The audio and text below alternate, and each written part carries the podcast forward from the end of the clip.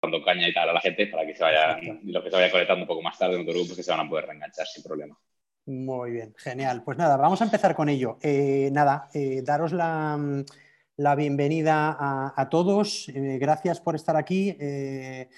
cuando montamos estas masterclasses y conectan, pues tenemos aquí a 70 personas ya, pero seguro que se van conectando más gente entrenando con nosotros. Es lo que nos hace seguir en el empeño, en el propósito que tenemos desde el principio en The Hero Camp.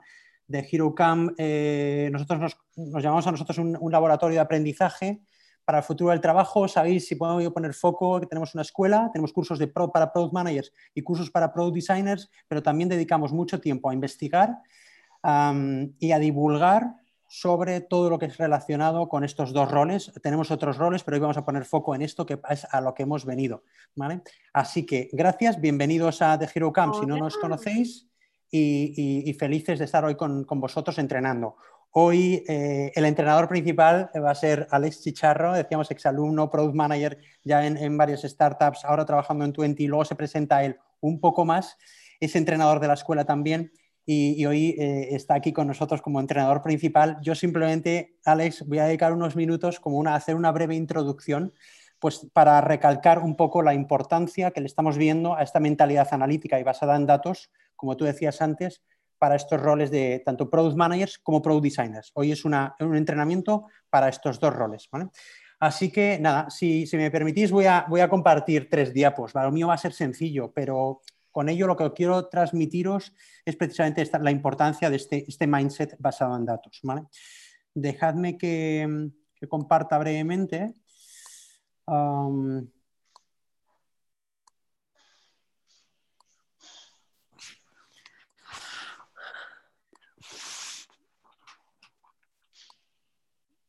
¿Lo veis? Alex, ¿se ve? Eh, sí, sí. Genial, genial.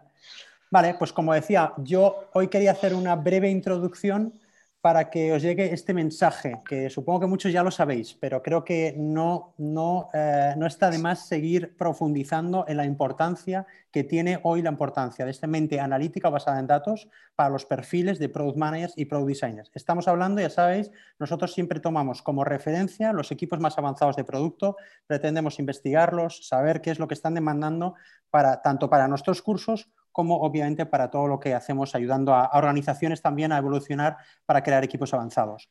Muy brevemente, contaros que esto que vamos a contar aquí es fruto de la investigación de entrevistas que seguimos haciendo pues, con responsables de equipos avanzados de producto, no lo estamos inventando, queremos fomentar mucho la investigación sobre estos roles ¿vale? para poder luego divulgar sobre ellos. Y aquí básicamente eh, deciros que mm, esto no me habréis oído hablar también de ello, voy a pasar súper por, encima. Frente a un modelo anterior en el que tanto un product manager como un equipo de tecnología y, sobre todo los diseñadores ¿vale? en distintos roles trabajaban bastante descoordinados, hay una tendencia clarísima en las organizaciones más avanzadas, en los equipos de producto más avanzados, a que estos tres perfiles, y hay alguno más en, equipos un poco más grandes como el Data analyst eh, trabajen cada vez más pegados. O vemos a un tech lead, a un product manager y a un product designer, y quizás esta es la parte más novedosa, donde estamos viendo más cambios que están trabajando absolutamente pegados. Este trabajar pegados, y voy a saltarlo rápido porque esto ya lo hemos comentado alguna, alguna vez, tiene implicaciones clarísimas en las competencias que nos están solicitando para ser product managers y para ser product designers en los equipos más avanzados. No voy a entrar tampoco en detalle de esto, porque esto lo hemos comentado, pero hoy quiero hacer especial hincapié en que hay una serie de funciones para cada uno de estos tres roles, hay una serie de skills, habilidades, competencias, llamadlo como queráis, de cada uno de ellos, pero, y sobre todo, lo que diría es que hay una serie de skills o habilidades comunes de todos estos roles. Esto no quiere decir que estas habilidades que, pongo aquí tengan que ser exactamente eh, o tienen que, dominarse con la misma profundidad para estos tres roles, pero sí que tiene que haber un lenguaje común. Me lo habréis oído alguna vez, pero donde se identifica que hay un equipo de producto avanzado es cuando en una reunión tú escuchas al product manager, escuchas al product designer y escuchas al tech lead y están hablando del mismo idioma y en algún momento no sabes quién ocupa cada rol. A eso es a donde tenemos que ir. Y esa es la razón principal por la cual muchas veces tenemos problemas, tenemos bloqueos, tenemos obstáculos para llegar a ocupar estas posiciones. Sobre todo, ya os digo, nosotros estamos pensando siempre y nuestra referencia son los equipos avanzados de producto. Hoy, Alex va a hacer un entrenamiento específico en esta skill, yo le quería llamar aquí mente crítica y analítica que nos lleve a tomar decisiones basadas en datos. Y dejadme un poco más de contexto sobre eh, estas habilidades, ¿vale? ¿Dónde creo yo que eh, se tiene que poner foco en estas habilidades si lo asociamos con el propio proceso de desarrollo de un producto digital? Ah, esta, esta, gráfica también de los Product Trios me lo habréis visto en algún momento, ¿vale? Pero eh, recalcar un poco más, si tenemos que diferenciar en tres fases lo que puede ser el proceso de creación de un producto digital, digamos que vamos a tener una fase inicial de discovery, donde el Product Manager y el Product Designer asumen especial protagonismo, ¿vale? Tenemos una fase de direction o foco o priorización donde el product manager asume un protagonismo. Eso no quiere decir que product designers y tech leads no estén ahí y tengan que aportar en ese proceso de priorización. Y va a haber una tercera fase, digamos que es la fase de delivery, en la que estamos construyendo, donde product designer y tech lead van a asumir protagonismo. ¿vale? De nuevo, eso no quiere decir que los otros perfiles, los otros roles se, no estén, están siempre. Y esta es la principal peculiaridad del Product Trio, es que los tres perfiles principales están en el end-to-end, son protagonistas y están coliderando y tomando todas las decisiones juntos. Esto es algo que lo diré muchas veces, pero lo sigo diciendo porque esta es una clara tendencia. ¿A qué nos lleva hoy? En el contexto del entrenamiento que hemos preparado para hoy, lo que sí que quiero es tres habilidades que desde el punto de vista de la mente analítica tenemos que incorporar desde ya. Os lo voy a decir brevemente y luego vamos a hacer este entrenamiento mucho más práctico con Alex para entrar en el detalle. Dejadme que entre entonces en estas tres. Eh, la primera sería el pensamiento crítico. Ah, esto suena como algo muy abstracto, ¿no? Pensamiento crítico. Si lo estáis, eh, si estáis un poco al tanto de los informes que están saliendo, de las ah, cuando salen los listados de eh, las habilidades más importantes para el trabajo del futuro o que van a diferenciar a unas personas de otras, una de las que siempre sale es el pensamiento crítico, ¿vale? ¿Esto qué quiere decir? Esto del pensamiento crítico o critical thinking, ¿qué es esto? Pues básicamente es la capacidad de en cada momento en el que estemos, tanto en nuestra vida personal, ¿vale? Con el tema de las fake news o cuando estamos en equipos de producto, que tengamos la capacidad de hacernos preguntas, de pensar si estamos razonando de forma adecuada, si tenemos los datos suficientes para seguir adelante, si estamos tomando las decisiones buenas, si estamos priorizando y estamos yendo por lo importante en ese momento para el producto. Esto es pensamiento crítico, es decir, que demos ocho vueltas, que demos y hagamos, hagamos siempre preguntas para asegurar que estamos persiguiendo lo que hay que perseguir. Esto va absolutamente en contra de la opinión de, pues yo creo que ahora eh, me dice el, usuario quiere esto, ¿vale? Yo creo que ahora tenemos que pasar a una fase más de dar importancia a la monetización. El yo creo desaparece, el pensamiento crítico sustituye el yo creo por los datos. Pero antes de los datos, ya antes de ponernos a, pensar en los datos, hay que pararse a decir, ¿estamos en lo correcto o no? Ese es el pensamiento crítico. Sé que puede sonar algo ambiguo, pero esto es algo que os aconsejo muchísimo que intentéis trasladar a vuestro día a día, pero también en esos procesos de entrevistas en los que estéis. El indagar, el hacerse preguntas y el preguntarse siempre por qué y para qué hacemos las cosas es algo esencial tanto en el rol del product manager como el product designer. Y por eso lo he puesto extendiendo a lo largo del end-to-end del proceso. Así que sería, digamos, esta el primero que quiero que os quedéis con ellos. Sé que suena obvio, pero creo que, y viendo, y nosotros tenemos la suerte de poder, pues no solo eh, tener muchos entrenadores que trabajan en las mejores startups, sino trabajar a nivel de, corporate con muchos equipos de producto, y creemos que esto todavía es algo que tenemos que introducir poco a poco, pero mucho, mucho, hay mucho trabajo aquí por hacer, una gran oportunidad, tanto para vosotros como desarrollo eh, eh, personal y profesional, como para incorporar en vuestros equipos de producto, ¿vale? Así que este sería un poco la primera que quiero trasladar hoy, esa parte importante del pensamiento crítico, siempre parar y asegurarnos que estemos persiguiendo lo adecuado. Utilizar siempre esa mente eh, y cuestionarnos todo. El segundo que quería traer hoy aquí sería este, el de priorización y fijación de objetivos. Es otra, otra cosa que se habla mucho, ¿vale? Pero creo que es especialmente relevante. Para todos los roles, es verdad que aquí hemos dicho que en los product trios el que asume el protagonismo de la priorización es siempre el rol del product manager y esto está bien, tenemos que respetar los roles, tenemos que respetar el protagonismo de, eh, los distintos roles en los equipos de producto. ¿vale? Priorizar, fijaos, es tan importante que incluso ah, bueno, Steve Jobs siempre aludía a la priorización como eh, la, eh, aquello que le había llevado a conseguir los productos que consiguió en Apple y en, todo lo que hizo él hablaba de que la, priorización era decir que no. Y decir que no es renunciar a cosas.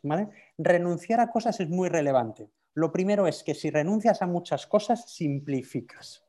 Simplificar significa hacer mejores diseños, acertar más y cuestionarnos más, y esto está muy unido al, al punto uno que decíamos, cuestionarnos más qué es lo realmente importante. Imaginad que estáis en la fase que estáis del, del producto, en la fase que estemos, da igual.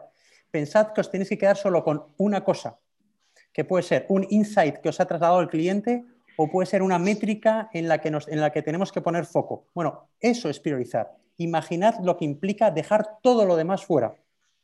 Eso es renunciar. Así que Steve Jobs decía que estaba más orgulloso de las cosas que había dejado fuera de los productos a las cosas que había incorporado. ¿Vale? Priorizar, absolutamente relevante para simplificar, pero también para que todo fluya, para que todo ruede muchísimo mejor, ¿vale? El segundo componente súper relacionado y para tener una capacidad de priorizar, tener esto tiene que estar muy, muy, muy, muy asociado a la fijación de objetivos, ¿vale? Algo que viene muy, muy relacionado también con esta mente analítica. Y en cuanto a la fijación de objetivos, no, obviamente hoy no voy a entrar en el detalle, no es el objeto de lo que queremos hacer hoy, pero sí que quiero aludir a ellos como algo súper importante, no solo para los product managers, sino también para los product designers, esos product designers que para dar el salto, si eres UX, UI, quieres trabajar en un equipo avanzado de producto, tienes o tenemos que ah, profundizar en los objetivos, entenderlos muy bien y ser capaces de identificar en cada momento en el que estamos, para el producto en el que estemos, en el ciclo de vida y con el contexto en el que estemos, cuáles la métrica que importa de verdad. ¿vale? Esa es la fijación de los objetivos. Esto es una de las cosas que quería contar hoy. Pero no solo eso. Hoy quiero aludir también a la potencia de los objetivos piramidales. ¿vale? Habréis oído hablar mucho de los OKRs. Ah, no es la única forma, no es el único framework de fijación de objetivos piramidales, pero está muy relacionado. Sabéis que esto de la fijación de objetivos piramidales cada vez existe más en los equipos avanzados de producto y tiene todo el sentido del mundo simplemente hacer una reflexión. ¿Por qué es relevante la fijación de objetivos piramidales? ¿vale? Pensad en algo muy sencillo. ¿vale? Voy, me voy a salir del mundo digital y me voy a ir al mundo del día a día. Imaginad una tienda. ¿vale? Nosotros en una tienda podemos fijar un objetivo que sea ventas. ¿vale? Yo quiero que las ventas de este año o al año que viene o de este mes al año que viene aumenten un 15%. Bien, tú puedes fijar ese objetivo a tu equipo. Pero solo con eso no estás definiendo bien cómo vas a hacerlo. Tú estás definiendo qué vas a hacer, pero no defines el qué, o, perdón, el cómo lo vas a hacer, ¿vale? La capacidad o la gran oportunidad y potencia de los objetivos piramidales es que son capaces de definir el cómo vamos a conseguirlo, ¿vale? Así que imaginad, y volviendo al ejemplo anterior, puedo tener una tienda y puedo decir, quiero aumentar las ventas en un 15%, pero si no bajas y defines palancas cuantificadas que te van a ayudar a conseguir ese objetivo, el equipo estará perdido y tú mismo estarás perdido y no estarás utilizando el pensamiento crítico y no tendrás capacidad de priorizar. Así que yo os digo siempre, es pensad cuál es la métrica que importa en el momento en el que estéis, en el producto en el que estéis y para el contexto que estéis trabajando. Pero acto seguido, pensad también cuáles son los objetivos secundarios, podemos llamarlos palancas, podemos llamarlo key results, lo que queráis, ¿vale? pero ¿qué indicadores clave tenéis que trabajar para conseguir ese objetivo? Cierro con el ejemplo para que se vea un poco mejor. Yo quiero un 15% de aumento en las ventas en la tienda, pero voy a pensar inmediatamente después en cuáles son las palancas que me pueden ayudar a ello, ¿vale? Y esas palancas tengo que pensar en ellas en términos cuantitativos. Así que para conseguir ventas en una tienda puedo pensar que me pueden ayudar tres cosas. Una es que entre más gente en la tienda. Así que ya tengo un indicador. ¿Cuántas más personas quiero que entren en la tienda. ¿vale? La segunda puede ser, por ejemplo, cuántas personas están atendidas en la tienda, porque tengo una información que me dice que si hay una persona que atiende a alguien que entre en una tienda, aumento las ventas. Perfecto, es cuántas personas son atendidas. Ese es otro indicador. Y la tercera, por ejemplo, es cuántas personas que estén dentro de la tienda acceden a un catálogo digital que yo les puedo enseñar. ¿vale? Fijaos, tres indicadores que me están hablando del cómo consigo un objetivo. Eso me permite alinear muchísimo al equipo, me permite priorizar y me permite poner foco, algo absolutamente esencial para un, para un producto, para un equipo de producto, para un product manager, obviamente, porque asume el protagonismo, para, para un product designer también, ojo, porque tiene que eh, colaborar, tiene que ayudar a la fijación de esos objetivos y a la consecución de esos objetivos, obviamente desde su rol y desde sus funciones, ¿vale? Así que hemos hablado del pensamiento crítico, algo esencial, cuestionarnos siempre todo. En entrevistas, demostrar que, sois capaces de hacer eso. El segundo es priorizar, eso quiere decir renunciar a cosas y decir que no, con lo que implica eso. Y la segunda también es fijación de objetivos con el objetivo este, con el punto de, recordad, fijación de objetivos piramidales para decir, además del qué, el cómo. Y quiero hablar de una tercera, muy breve. Alex, te dejo en siete minutos, te doy el paso a ti. Pero una tercera que no se nos puede olvidar. Algo que incluso están empezando a decir que es una de las competencias que van a marcar, ya no solo en el mundo del producto, sino en el resto del mundo laboral, ¿vale? Una de las competencias que van a definir a los líderes del futuro. Y eso es la capacidad de experimentar o aprender rápido. Esto lo llaman también heurística. La heurística como capacidad de aprendizaje basada en el prueba y error. El prueba y error puede parecernos algo que es como, joder, que una forma de aprender más Bueno, ese prueba y error, si lo llevamos a un plano científico, si lo hacemos con método y con rigor, es algo que están no hay una forma diferente de trabajar ya en los equipos de producto, ¿vale? Necesitamos aprender de forma constante y esto solo lo podemos hacer introduciendo el método científico en el desarrollo del producto. Y el método científico tiene tres, está muy relacionado con todo lo que hemos dicho anteriormente, obviamente, porque todas están súper relacionadas, pero esta quería darle como especial eh, peso, ¿vale? Esa parte de experimentación tenemos que ser capaces, tanto en las entrevistas como en nuestro día a día en el trabajo, ¿vale? de introducir este ah, pensamiento o enfoque científico, ¿vale? basado en, ah, en, datos y basado en el rigor. Es decir, tenemos que introducir rigor en la toma de todas nuestras decisiones y eso se hace a través de los datos. Ahora explico un poquito más, ¿vale? Para ser capaces de que, que cada decisión que tomemos como productrío, ¿vale? Como líderes de equipos de producto tiene que estar basada en datos. Para ahondar un poco más, y no me quiero extender muchísimo, para, para ahondar un, poco, un poquito más, ¿qué significa esto? Bueno, pues básicamente significa que tú, product designer, tú, product manager, tú que nos estás escuchando y quieres ah, dar un salto para trabajar en un equipo avanzado de producto, lo que tienes que hacer eh, desde tu rol en cada momento, independientemente del producto en el que estés, de la fase en la que estés y del contexto que estés viviendo de negocio, hay tres cosas que tienes que hacer siempre. La primera es pensar cuál es la hipótesis que tenemos que validar ahora, ¿vale? En una fase inicial, cuando estamos lanzando un producto, posiblemente la hipótesis sea, esté relacionada con es, ¿Cuál es el público objetivo? ¿Quién es el target? ¿Quién es la persona que va a percibir más valor por mi producto? Esta puede ser una hipótesis, es creo que esta persona podría encontrar valor en mi producto. Esa es una hipótesis relacionada con una fase muy inicial, ¿vale?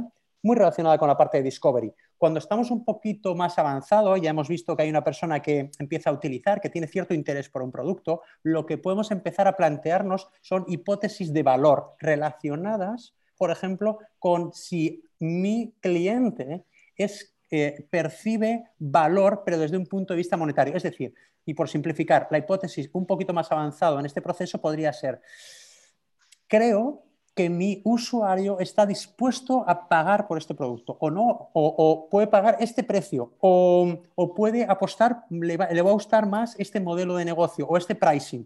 ¿Vale? Esta es una hipótesis relacionada con pricing, con valor, etc. Pero un poquito más adelante ¿vale? Podemos estar en un contexto en el que ya tenemos usuarios súper identificados, ya están dispuestos a pagar y lo que estoy eh, viendo es cómo hacer crecer mi producto, ¿vale? Pensar en todo lo que puede ser un funnel de conversión con los distintos indicadores y KPIs. Ahí las hipótesis que podemos estar planteando son, si mejoro esta parte de la interfaz de usuario, voy a reducir o mejorar mi ratio de conversión, ¿vale? La gente que entra a la tienda y que convierte, por ejemplo. Esas son hipótesis de crecimiento que, como veis, da igual que estemos en la fase inicial, en el medio o al final. El pensamiento, de, el pensamiento crítico que me ayuda a avanzar y a tomar decisiones adecuadas es siempre empezar con una hipótesis. Es, ¿qué es lo que creo ahora mismo? ¿Vale? Creo algo. Vale, pues el siguiente que tenemos que introducir es ¿Cómo soy capaz de validar una hipótesis? Planteo una hipótesis y lo siguiente es cómo valido la hipótesis. ¿vale?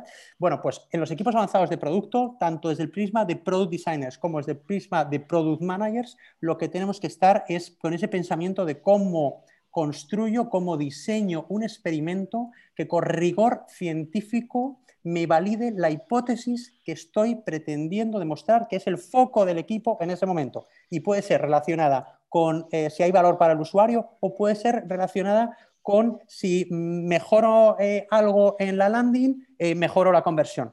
¿Vale? Así que planteo la hipótesis, lo siguiente es este pensamiento de cómo diseño un experimento rápido y a bajo coste que con rigor me valida la hipótesis y lo tercero obviamente es ser capaz de interpretar los datos, los resultados de ese experimento y tomar decisiones. ¿Vale? Veis que de nuevo aplicamos en este proceso de aprendizaje constante basado en la experimentación todo lo que hemos dicho antes.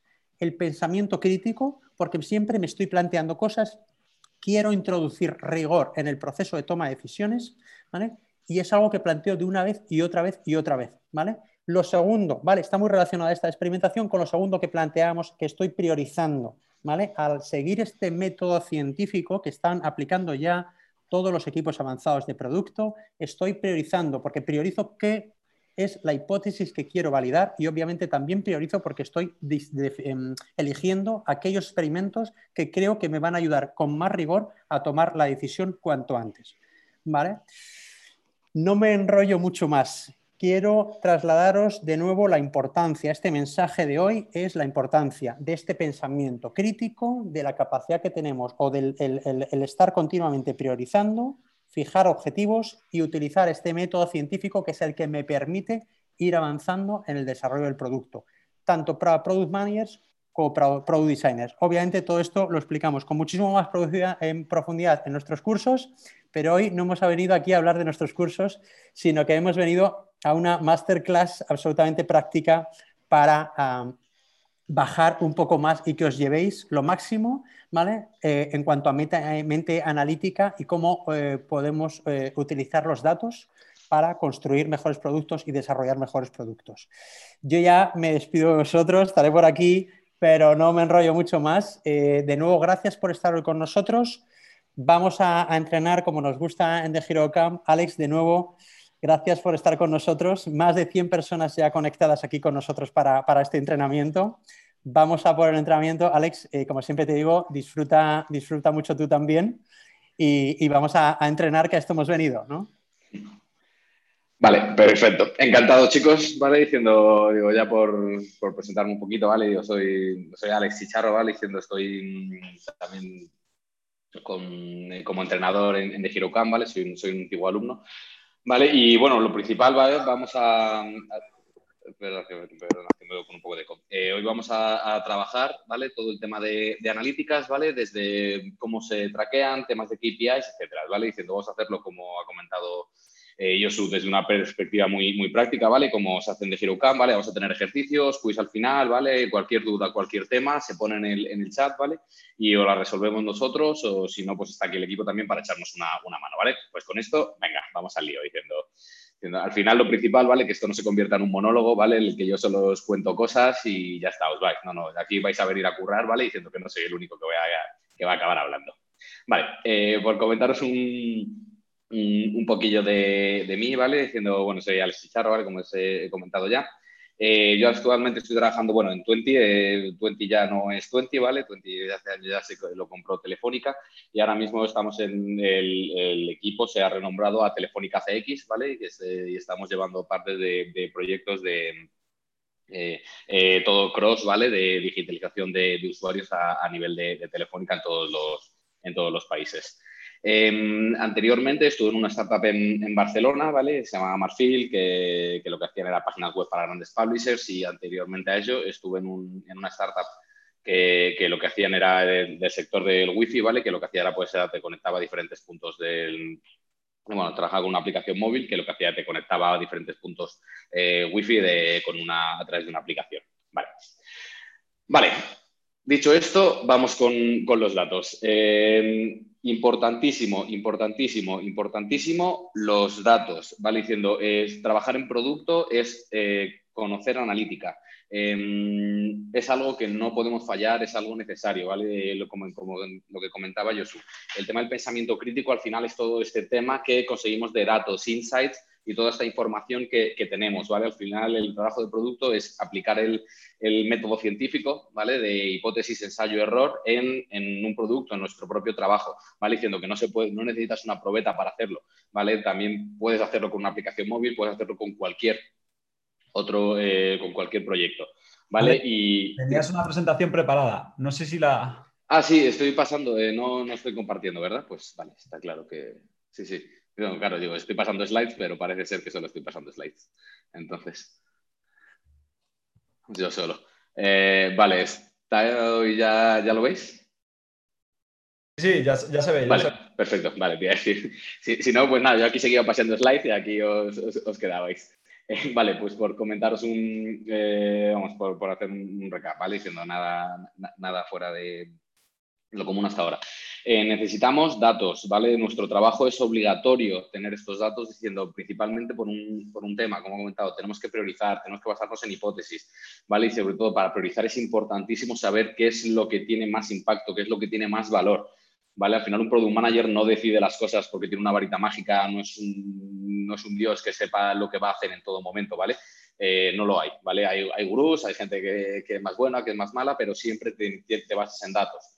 ¿Vale? Entonces, es, para eso es importantísimo que conozcamos, sacamos, eh, sepamos cómo sacarlos, cómo extraerlos, qué medir, por qué y cómo, ¿vale? Porque también hay que, hay que tener en cuenta que los datos son muy buenos, pero también son peligrosos, ¿vale? Entonces, es lo que vamos a ver un poquillo hoy, ¿vale? Entonces, ¿por qué medir? ¿Vale? Diciendo, necesitamos medir, como digo, para poder priorizar, para poder decir, ahora mismo diciendo, tú que sabes qué es lo que quieren los usuarios, no lo sabes. Al final, digo, para mm, eh, si hay algún problema, si hay algún tipo de, necesidad, pues eh, eso te lo van a decir los datos, ¿vale? O, te van a decir eh, qué proyecto se, empieza, qué mm, con qué vas a atacar, diciendo, pues esto va muy fácil de poder explicar, diciendo, pues si ahora mismo yo tengo tres prioridades en la mesa, ¿vale? Diciendo, ¿y cuál la cojo? ¿vale? Diciendo, pues obviamente necesitas datos para decir, eh, voy a ir a por esta, ¿vale? Pues cuando, por ejemplo, un stakeholder viene diciendo, necesito esto, necesito lo otro, etcétera, ¿vale? Pues precisamente para todos esos eh, temas de decir cuál voy a hacer primero eh, o cuál tiene el mayor impacto, es para lo que se necesita medir, ¿vale? Perfecto. Eh, datos. Datos siempre, ¿vale? Diciendo en cualquier, me da igual en qué producto estéis, en qué etapa del producto, eh, son necesarios para hacer nuestro trabajo, ¿vale? Al final, si no, nos convertimos en, gente que lo único que hace es, sacar funcionalidades sin saber si estamos aportando valor, si es lo correcto, etcétera, ¿vale? Así es como fracasan la mayoría de proyectos de startups, etcétera, ¿vale? Entonces hay que tener en cuenta que es importantísimo eh, medir cómo ha llegado Google, a ese Google, Amazon, Instagram, todo eh, midiendo, ¿vale? Diciendo eso es facilísimo. Eh, han llegado porque han medido, han aplicado este método científico para poder hacer eh, ensayo de error, la metodología de fail fast, de poder salir, testarlo diciendo, oye, pues funciona, etcétera, ¿vale? Entonces es importantísimo sacar a producción, medir que los datos te den y con eso ya se itera, se mejora, etcétera. Vale, diciendo, también hay que tener un problema con los datos, ¿vale? Diciendo, pues aquí le pongo, quería poner ahí que datos, datos, datos, datos. los datos son importantísimos, pero tienes que tener cuidado ¿vale? Puedes ahogarte muy fácilmente en los datos y tienes que aprender a medirlos para que los datos siempre te van a decir lo que quieras escuchar. Entonces, como no tengas claro lo que vas a medir, los datos eh, pueden engañarte muy fácilmente, ¿vale? Y eso es un poco lo que quiero que veamos, que veamos hoy. Vale, esto fue, al final es una frase de, Deming, que es uno de los padres de, la metodología Lean, ¿vale? Al final es esto, es in God we trust, all other bring data. Es importantísimo eso, diciendo, antes de priorizar, antes de poder empezar cualquier proyecto, antes de, de todo, necesitas saber el por qué lo vas a hacer, qué datos lo apoyan, y si no, los consigues. ¿Vale? Diciendo, no puedes empezar algo diciendo, a lo mejor lo primero que necesitas es decir, voy a conseguir datos para, para, para evaluar o para evaluar una hipótesis. Vale, Vamos a ver, eh, hay que aprender a medir. Lo que comentaba, es muy importante saber qué es eh, qué medir. Eh, cada, todos los product managers tienen que medir. Me da igual dónde estéis. Product managers, hablo, product designers, lo mismo. Tienes que saber cómo afecta los, los, números a, los diseños, a, las pantallas, a los flujos. ¿vale? Es importantísimo. Precisamente por eso ahora están saliendo tanto este, este nuevo rol de product designer, ¿vale? Porque se ha visto al final que un diseñador, si le consigues también meter esta parte de analítica, esta parte de un poquito más de, al final, de, información, un poco más de, que coja ownership del producto en el que está trabajando, ¿vale? Las cosas salen mucho mejor. Al final, el Product Manager lo que has hecho es al final eh, unir a un Delivery Manager, un Product Manager antiguo y un, Project Manager, ¿vale? Todos los roles en uno, ¿vale? Al final haces un end-to-end, desde medir, ¿vale? Hasta conseguir sacar, sacarlo a producción pero antes de sacar a producción siempre, siempre es porque mides. Vale, entonces, eh, para medir, lo importantísimo, eh, ¿en qué fase de tu producto estás? No es lo mismo si estás en una startup que si estás en una empresa consolidada, si estás en un corporate que si estás en, eso, en una empresa muy, muy pequeñita, etcétera. Entonces, si estás ahora mismo atacando, si tienes un problema de, retención, conocerlo, ¿vale? no es lo mismo. ¿vale? Diciendo, hay herramientas de todo tipo para medir, hay gratis, hay de pago, o sea que no es una excusa el no medir, ¿vale? Diciendo, simplemente diciendo, no se puede. Vale, eh, también hay que tener en cuenta el tipo de producto, no es lo mismo em, si trabajas en un SaaS que si trabajas en un, pues al final en un marketplace, eh, un marketplace eh, al final o un e-commerce, que no es lo mismo, un e-commerce al final es una tienda online, ¿vale? Y un marketplace lo que necesitas ya tienes dos actores, ¿vale? Que sería un ejemplo, por ejemplo, de Wallapop. Tienes que tener a gente que suba productos y gente que los quiera. Mientras que en un e-commerce solo tienes que tener en cuenta a la gente que te compra, ¿vale? Diciendo porque tú ya te encargas de subir los productos, ¿vale? Entonces, no todo se mide igual y tienes que tener muy claro qué eh, es que necesitas medir en cada momento. Em, esto lo voy a, no voy a parar de repetirlo, pero que es muy, muy importante, ¿vale? Y quiero que nos lo quedemos. Vale, eh, tipos de métricas. Eh, aquí solo voy a hablar de dos tipos en este caso. Vanity métricas y métricas accionables. las vanity metrics, uff, qué problemas han dado las vanity metrics a muchas empresas, a mí mismo, etcétera, ¿vale? ¿Qué son las vanity metrics? aquellas métricas que no sirven de nada realmente, pero que parece que son muy guays. En plan de, ¿cuántos suscriptores tienes en una newsletter? ¿Qué te aporta realmente? Si esa gente no convierte, si esa gente no, no hace nada. Al final, eh, ¿cuántas son las instalaciones de tu aplicación? Muy bien. Si luego la gente no la abre, de a mí de qué más me da la, eh, cuánta gente la, eh, instala. Em, ¿Cuántos seguidores tengo en las redes sociales? Muy bien, los likes son muy bonitos, pero realmente aportan algún tipo de valor, tienes que tener ese, tienes que tener ese pensamiento. ¿Vale? Entonces, antes de ponerte a medir, decirte, ¿esta métrica realmente sirve para algo? ¿Tiene algún impacto? ¿Aporta valor? Y con eso ya, pues puedes decidir si es una métrica necesaria o no. Entonces, esto es muy, muy, muy importante, ¿vale?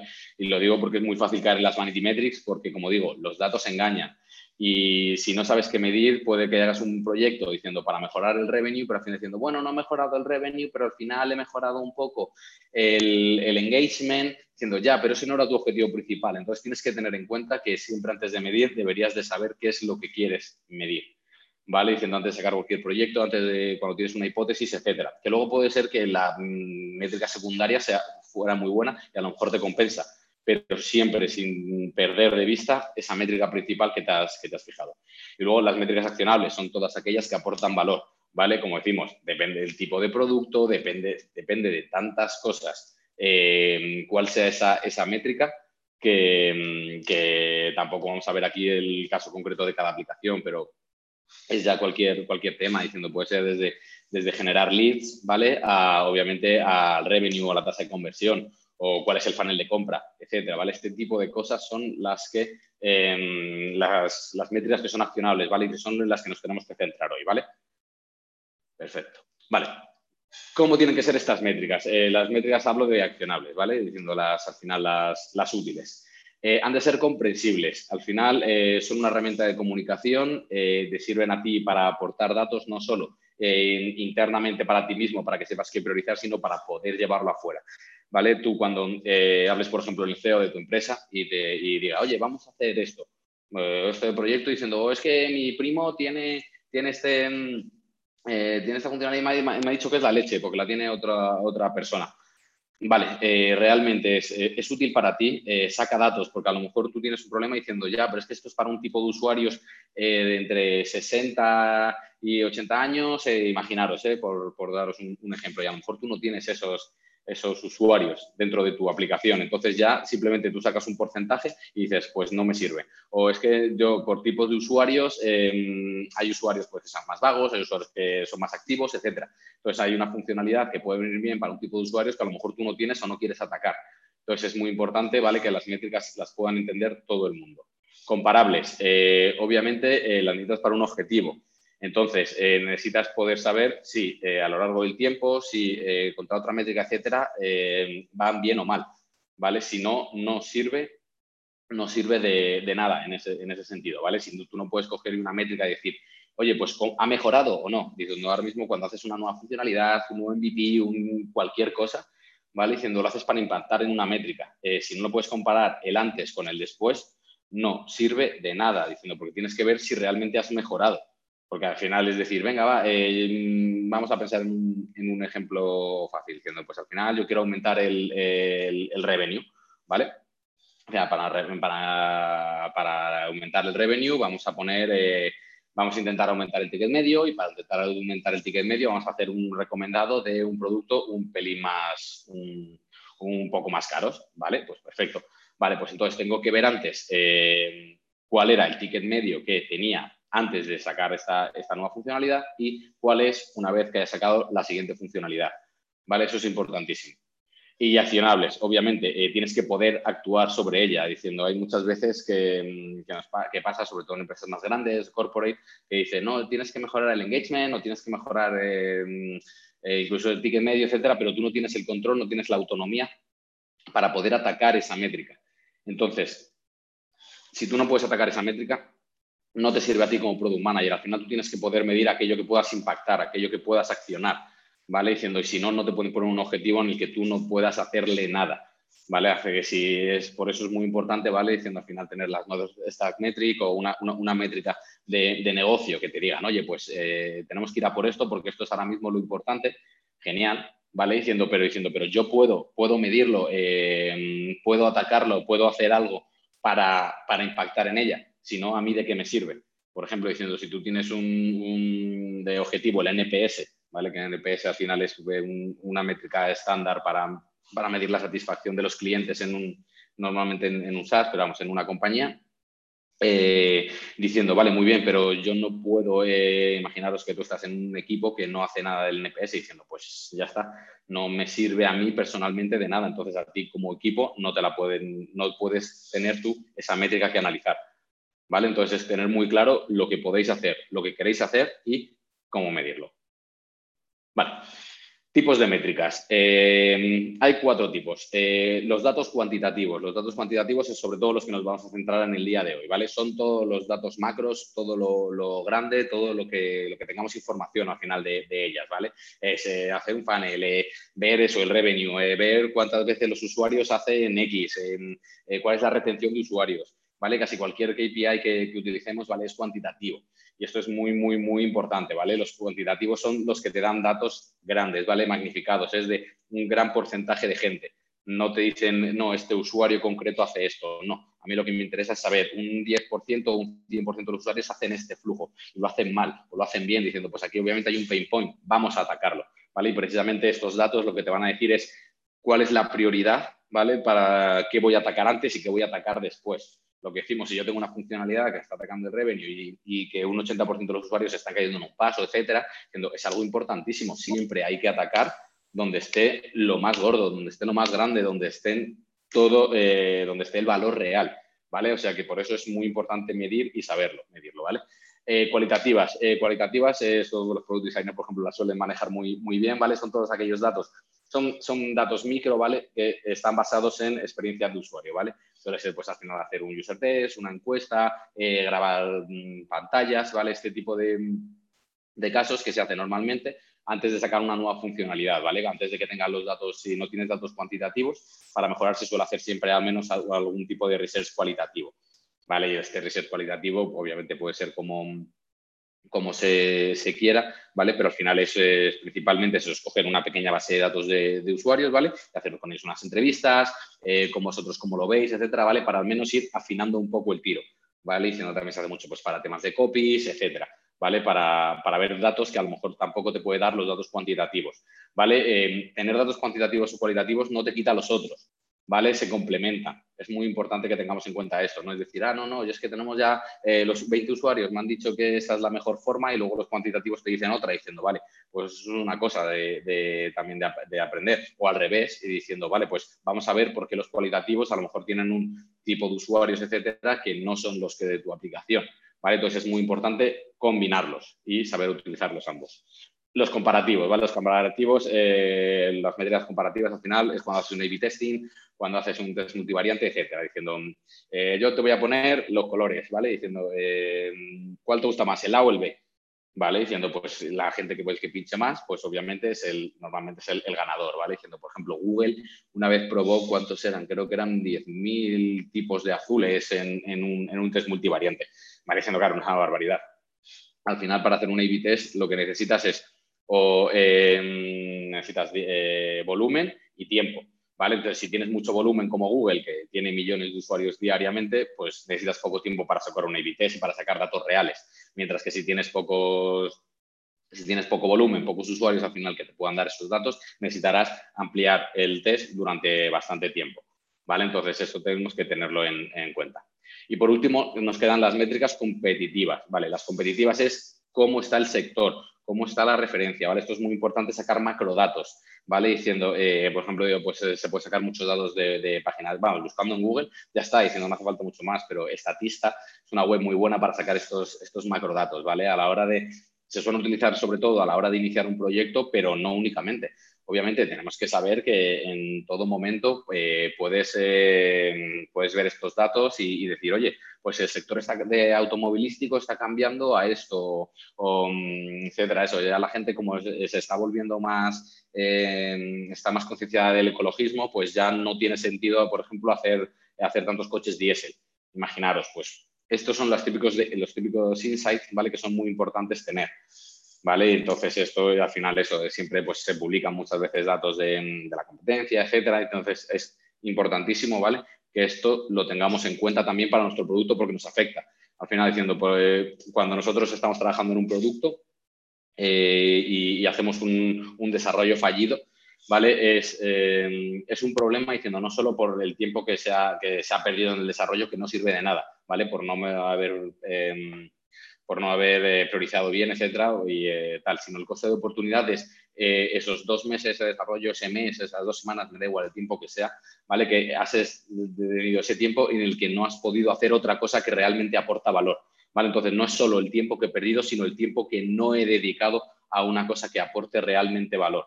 Entonces, es muy importante también tener en cuenta los competidores, porque al final eh, en, esta vida, ¿vale? Todos tenemos competidores, todos tenemos, y, al final tenemos que ser mejores que ellos, ¿vale? Diciendo, por ejemplo, diciendo Google, pues, ¿qué hizo? Pues derrotó a Yahoo, ¿vale? Yahoo era su competidor directo, ¿vale? Yahoo estaba bien posicionado, empezó a hacer bien las cosas, ¿por qué? Porque Yahoo lo estaba haciendo mal, estaba trabajando en un sistema normal, mientras que Google, midiendo, sacando cosas rápidas, eh, midiendo producción, etcétera, consiguió pasarle por la derecha y ya habéis visto, de dónde está Yahoo hoy en día. Que tiene Yahoo respuestas, wow, regalazo. Venga, vamos para allá. Vale, eh, ahora, eh, ¿cómo medir? ¿Vale? Simplemente quiero explicaros un poquillo de unos datos básicos, ¿vale? De, mediciones eh, básicas y ya nos vamos con, con KPIs. Vale, eventos y propiedades. Esto es importantísimo a la hora de medir, ¿vale? cualquier cosa que, que, midas, ¿vale? Tú tienes unos eventos, ¿vale? Que pueden ser unas acciones, etcétera, y unas propiedades o dimensiones, etcétera, ¿vale? Que al final es unas características de esos propios eventos. ¿Qué son los eventos? ¿Vale? Los eventos son acciones o, por ejemplo, una visualización de pantalla, un clic, eh, que te salte un, error, eh, una pantalla de, alerta, pop-up, etcétera. ¿vale? Todo ese tipo de acciones al final que requieren de, o de una acción del usuario o de una acción del, producto en sí mismo, ¿vale? Y esto es importantísimo porque al final esto es lo principalmente que se mide, ¿vale? Diciendo cuando tú mides, oye, ¿cuál es lo que vamos a medir? Tal? Pues, ¿qué evento? ¿Cuál es el nombre del evento? Esto es muy importante también para los tech, decirles cómo lo van a medir. Entonces, y como Product Managers, vuestro trabajo es decirles las analíticas, ¿vale? Diciendo, salvo que tengáis un equipo de, analíticas, a lo mejor, en vuestra empresa que, que, defina el nombre de eventos y tal, eh, os va a recaer entre vosotros. Entonces, eh, para eso formamos, como decimos, por eventos y por propiedades. Propiedades hay dos tipos, de evento eh, en sí mismo, ¿vale? Que son, pues, por ejemplo, el timestamp, que es la, fecha y la hora a la que, la que ha sido el evento. puede ver si es en la web, si es en el email, si, es, si, es, en la web o en la app, eh, si es a través de un email, etcétera, ¿vale? Este tipo de, de, informaciones, ¿vale? Que están inherentes al propio evento en sí mismo, mientras que luego hay eh, propiedades de usuario, ¿vale? esto es decir, eh, unas propiedades de usuario, por ejemplo, es cuando tú buscas un usuario, es em, de dónde es, es de este país, de ciudad, si lo tienes, de qué fuente de adquisición, esto es muy importante, ¿vale? Para poder hacer un tracking end-to-end desde, desde marketing de fuente de adquisición, ¿vale? Porque lo, que comentábamos antes de las vanity metrics, ¿vale? las instalaciones en sí mismo de una app no aportan valor, ¿vale? Y, he visto muchas empresas que tienen un problema porque al final eh, como que mm, eh, el, coste por instalación es una métrica que se le pone a marketing, mientras que la métrica de uso ya se le pone a producto. ¿Qué pasa? Al no hablarse, claro, eh, marketing te va a decir, no, no, es que mira, yo te he conseguido todos estos usuarios y efectivamente, diciendo, y mira, sí, yo te he conseguido todos estos usuarios, pero son usuarios realmente útiles, eh, sirven para algo. Eh, claro, entonces ellos te van a decir eh, muchas veces, no, claro, si yo no puedo tocar el producto, yo no puedo aclarar, yo no puedo medir otra cosa. Mientras que a ti lo que te interesa es los usuarios que realmente lo utilizan la aplicación, ¿vale? Y eso es muy importante, ¿vale? Porque lo que haces es tú aíslas las métricas, ¿vale? Cuando estás midiendo, tú coges una métrica diciendo, vamos a ver cuánta gente ha hecho el login en mi aplicación o un registro. ¿vale? Entonces luego filtras por la propiedad, por ejemplo, de la fuente de adquisición y a lo mejor ves y dices, Jolín, es que estamos viendo que Twitter, em, el, ratio es de, el ratio de registro a lo mejor es de un 20%, mientras que en Google Ads o incluso eh, por email estamos hablando de un 80%. Pero puede que el, eh, para marketing, eh, por coste por instalación, ¿vale? Es muchísimo más barato en Twitter, ¿vale? Los tienen a lo mejor a 10 céntimos, mientras que que en Google Ads pues lo puede tener a, un euro, imaginemos. Claro, para ellos quieren invertir en Twitter, pero a ti no te compensa como producto. Entonces es muy importante que habléis con ellos, que lo aclaréis entre todos, que los escaléis si hace falta a la compañía, ¿vale? Pero es justamente esto, los temas de, porque es que si no, digo, así es como las empresas se van a pique y te digo que es el trabajo. O sea que, digo, por, cosas así, ¿vale? Y como Product Manager es vuestra responsabilidad el saber esto y escalarlo y, y realmente hacerlo bien. Digo, porque al final los, los datos es que es lo que nos dicen todo, el por dónde tirar. Lo que digo, un product manager no dice, ah, pues mira, voy a hacer esto porque, porque yo soy un gurú, sé lo, que, sé lo que necesita la gente y ya está en y me da igual. Esto es una idea acá y la voy a sacar. Eh, no, no, no y no, y no, y no, y Dios, y si encontráis gente así, huir, por Dios, es gente hipertóxica. Eh, a ver, eh, entendedme, todos los product managers eh, trabajamos basados en datos, es decir, voy a hacer esto porque tiene sentido, y porque tiene sentido es por una acción, ¿vale? Diciendo porque has visto datos que lo corroboran. Y si no, los consigues. ¿Vale? Diciendo, lo primero que tienes que hacer, digo, cuando entras en una empresa es decir, eh, ¿cómo se mide el producto? Y diciendo, si te dicen, no se mide o de mide mal, diciendo, no, no. Pues lo primero es meter analíticas, traquear todo esto, etcétera. Es importantísimo que lo, que lo sepáis. Vale, eh, un ejemplo de una taxonomía. Taxonomía al final es un documento donde se recogen todos los eventos que tienes dentro de un producto en sí mismo.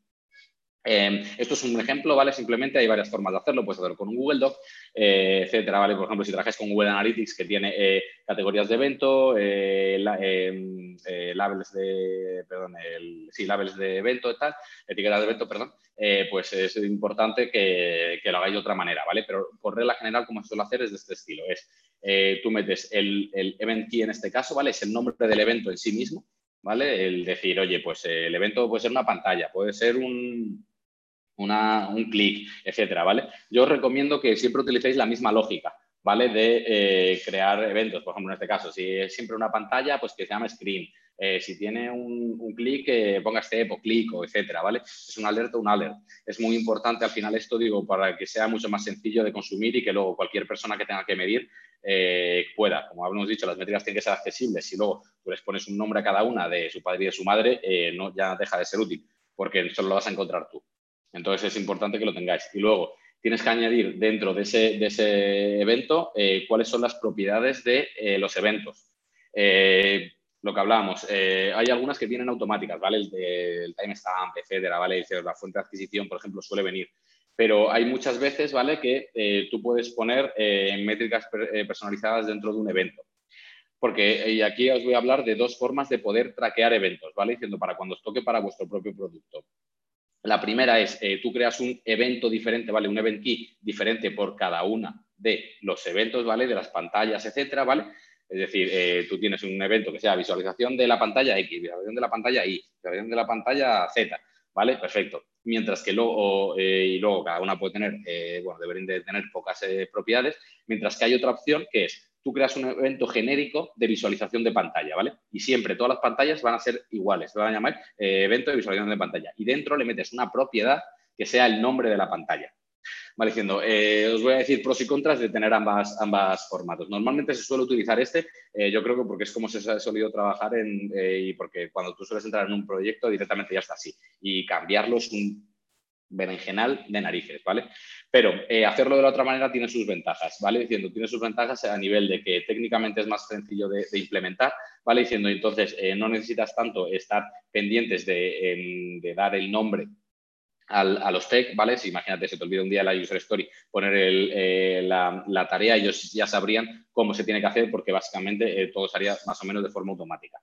Pero para la hora de consumirlas tienes que hacer un paso extra en el, cuando estés eh, visualizando un funnel, etcétera, es muy importante que pongas el evento y pongas la property, mientras que si ya tienes el nombre de la pantalla directamente, sería simplemente poner el nombre de los eventos, ¿vale? Porque siempre tenemos esta al final este orden que va los eventos siempre por encima de las, propiedades, porque las propiedades son siempre dependientes de, eh, de, esos eventos. ¿vale? No se puede traquear una propiedad en sí misma por regla general. Vale, perfecto. Vamos a por funnels. Eh, funnels es una herramienta básica, básica de medición, ¿vale? Eh, al final lo que consiste esto es para flujos, ¿vale? Cuando tienes unos pasos los que digas, tengo que hacer X, tengo que hacer A, B, C, D, E es muy importante, ¿vale? Que para el funnel tenga que ser pasos en los que solo, solo se puede llegar desde el paso anterior, ¿vale? Se suele utilizar mucho en, compras, ¿vale? Por ejemplo, en añadir al carrito. Por así decirlo, ¿vale? ¿Cuánta gente ha entrado en mi web? El, paso de arriba, ¿vale? De esos, ¿cuánta gente ha, ha mirado un propio producto? Pues eso, cuánta gente luego la ha comprado, cuánta gente ha ido al, ha empezado la compra, ha visto, ha ido al carrito, ha visto la compra, etcétera, ¿vale? Entonces es muy importante que tengamos en cuenta estos pasos, ¿vale? Y el, orden que tenemos, ¿vale? Hasta la compra final. Porque al final es, el, el, orden que tenemos, ¿vale? Un ejemplo, ¿vale? Sería esto. ¿Vale? Eh, obviamente, claro, depende del tipo de funnel, etcétera, pues puedes ver, eh, ver dónde está el problema, ¿vale? Digo, en este funnel, por ejemplo, diciendo, eh, si tuvierais que atacar algo, ¿qué es lo que atacaríais, ¿vale? Digo, por, por, daros un poco de datos, ¿vale? Aquí tenemos 2.405 usuarios. los funnels son siempre basados en usuarios. Entonces, aquí tenemos 2.405 usuarios inician el flujo, de ellos un 81% prácticamente pasan al paso 2, de ellos un 80% pasan al paso 3, de ellos un 72 pasan al paso 4, ¿vale? Y de ellos ya un 80 vuelven al paso 5 y de estos ya un casi 100 al, último paso, ¿vale? Pensad en qué paso, en qué, dónde, en qué atacaríais vosotros como product managers. Escribir cosas si queréis en el, en el chat, tío, venga, para, para animar un poquillo la cosa. Que os he dicho que también estaba a currar.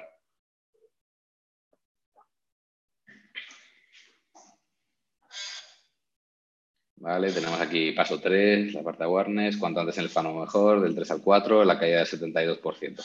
Vale, pues eh, efectivamente, ¿vale? Diciendo cómo se ve, el, bueno, ah, bueno, aquí como es un 72 respecto a un 80, ¿vale? Eh, ambas respuestas serían correctas, ¿vale? Podría ser, eh, en caso de igualdad, siempre hay que atacar el top of the funnel, ¿vale? Porque al final, si aquí conseguimos meter de un, si esto lo mejoramos de un 81 a un 90, lo que hacemos es que aunque este, si estos ratios se, se mantienen iguales, ¿vale? Ah, conseguiríamos que más usuarios eh, totales llegarían al paso final.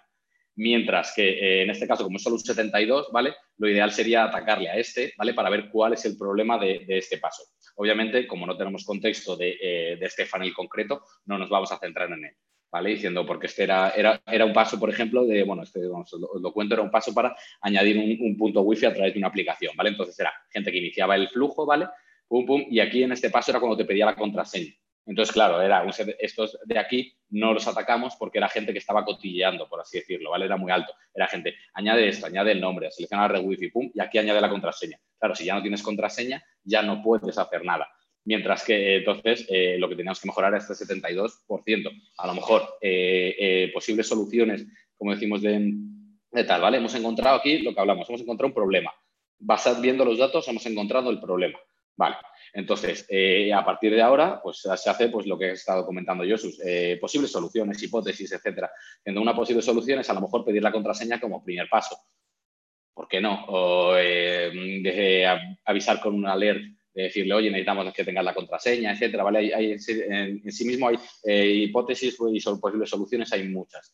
¿Vale? Diciendo, pero para que lo tengamos en, cuenta, ¿vale? Que es justamente lo que como tenemos que pensar ahora, ¿vale? Diciendo, aquí es donde tenemos el mayor problema, pum, y en caso de duda o en caso como este, que tampoco que hay mucha diferencia, siempre el top of the funnel, ¿vale? Siempre atacamos desde arriba y vamos bajando. Perfecto.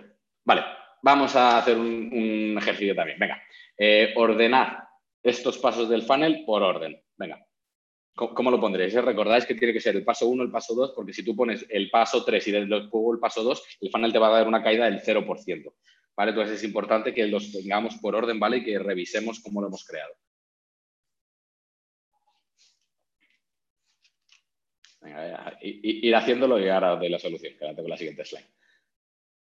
Importante. ¿eh? Digo, al final esto es un flujo de, compra, ¿vale? Diciendo, pues eh, si tenéis alguna duda sobre alguna pantalla, pero vamos. Eh, al final la pantalla de gracias gracias por la compra, tal, etcétera. La pantalla del producto es el detalle del producto, ¿vale? Por ejemplo, unas zapatillas ahí flamas que, que, os molan. Eh, la pantalla de carrito, al final, pues ver el, carrito donde, con todos los productos que has metido. ¿Vale? La de confirmación es la de confirmación, por así decirlo, del pago. Y la pantalla de información de envío es donde pones tus datos de, oye, pues, eh, ¿cuál es tu dirección de envío, de facturación, etcétera?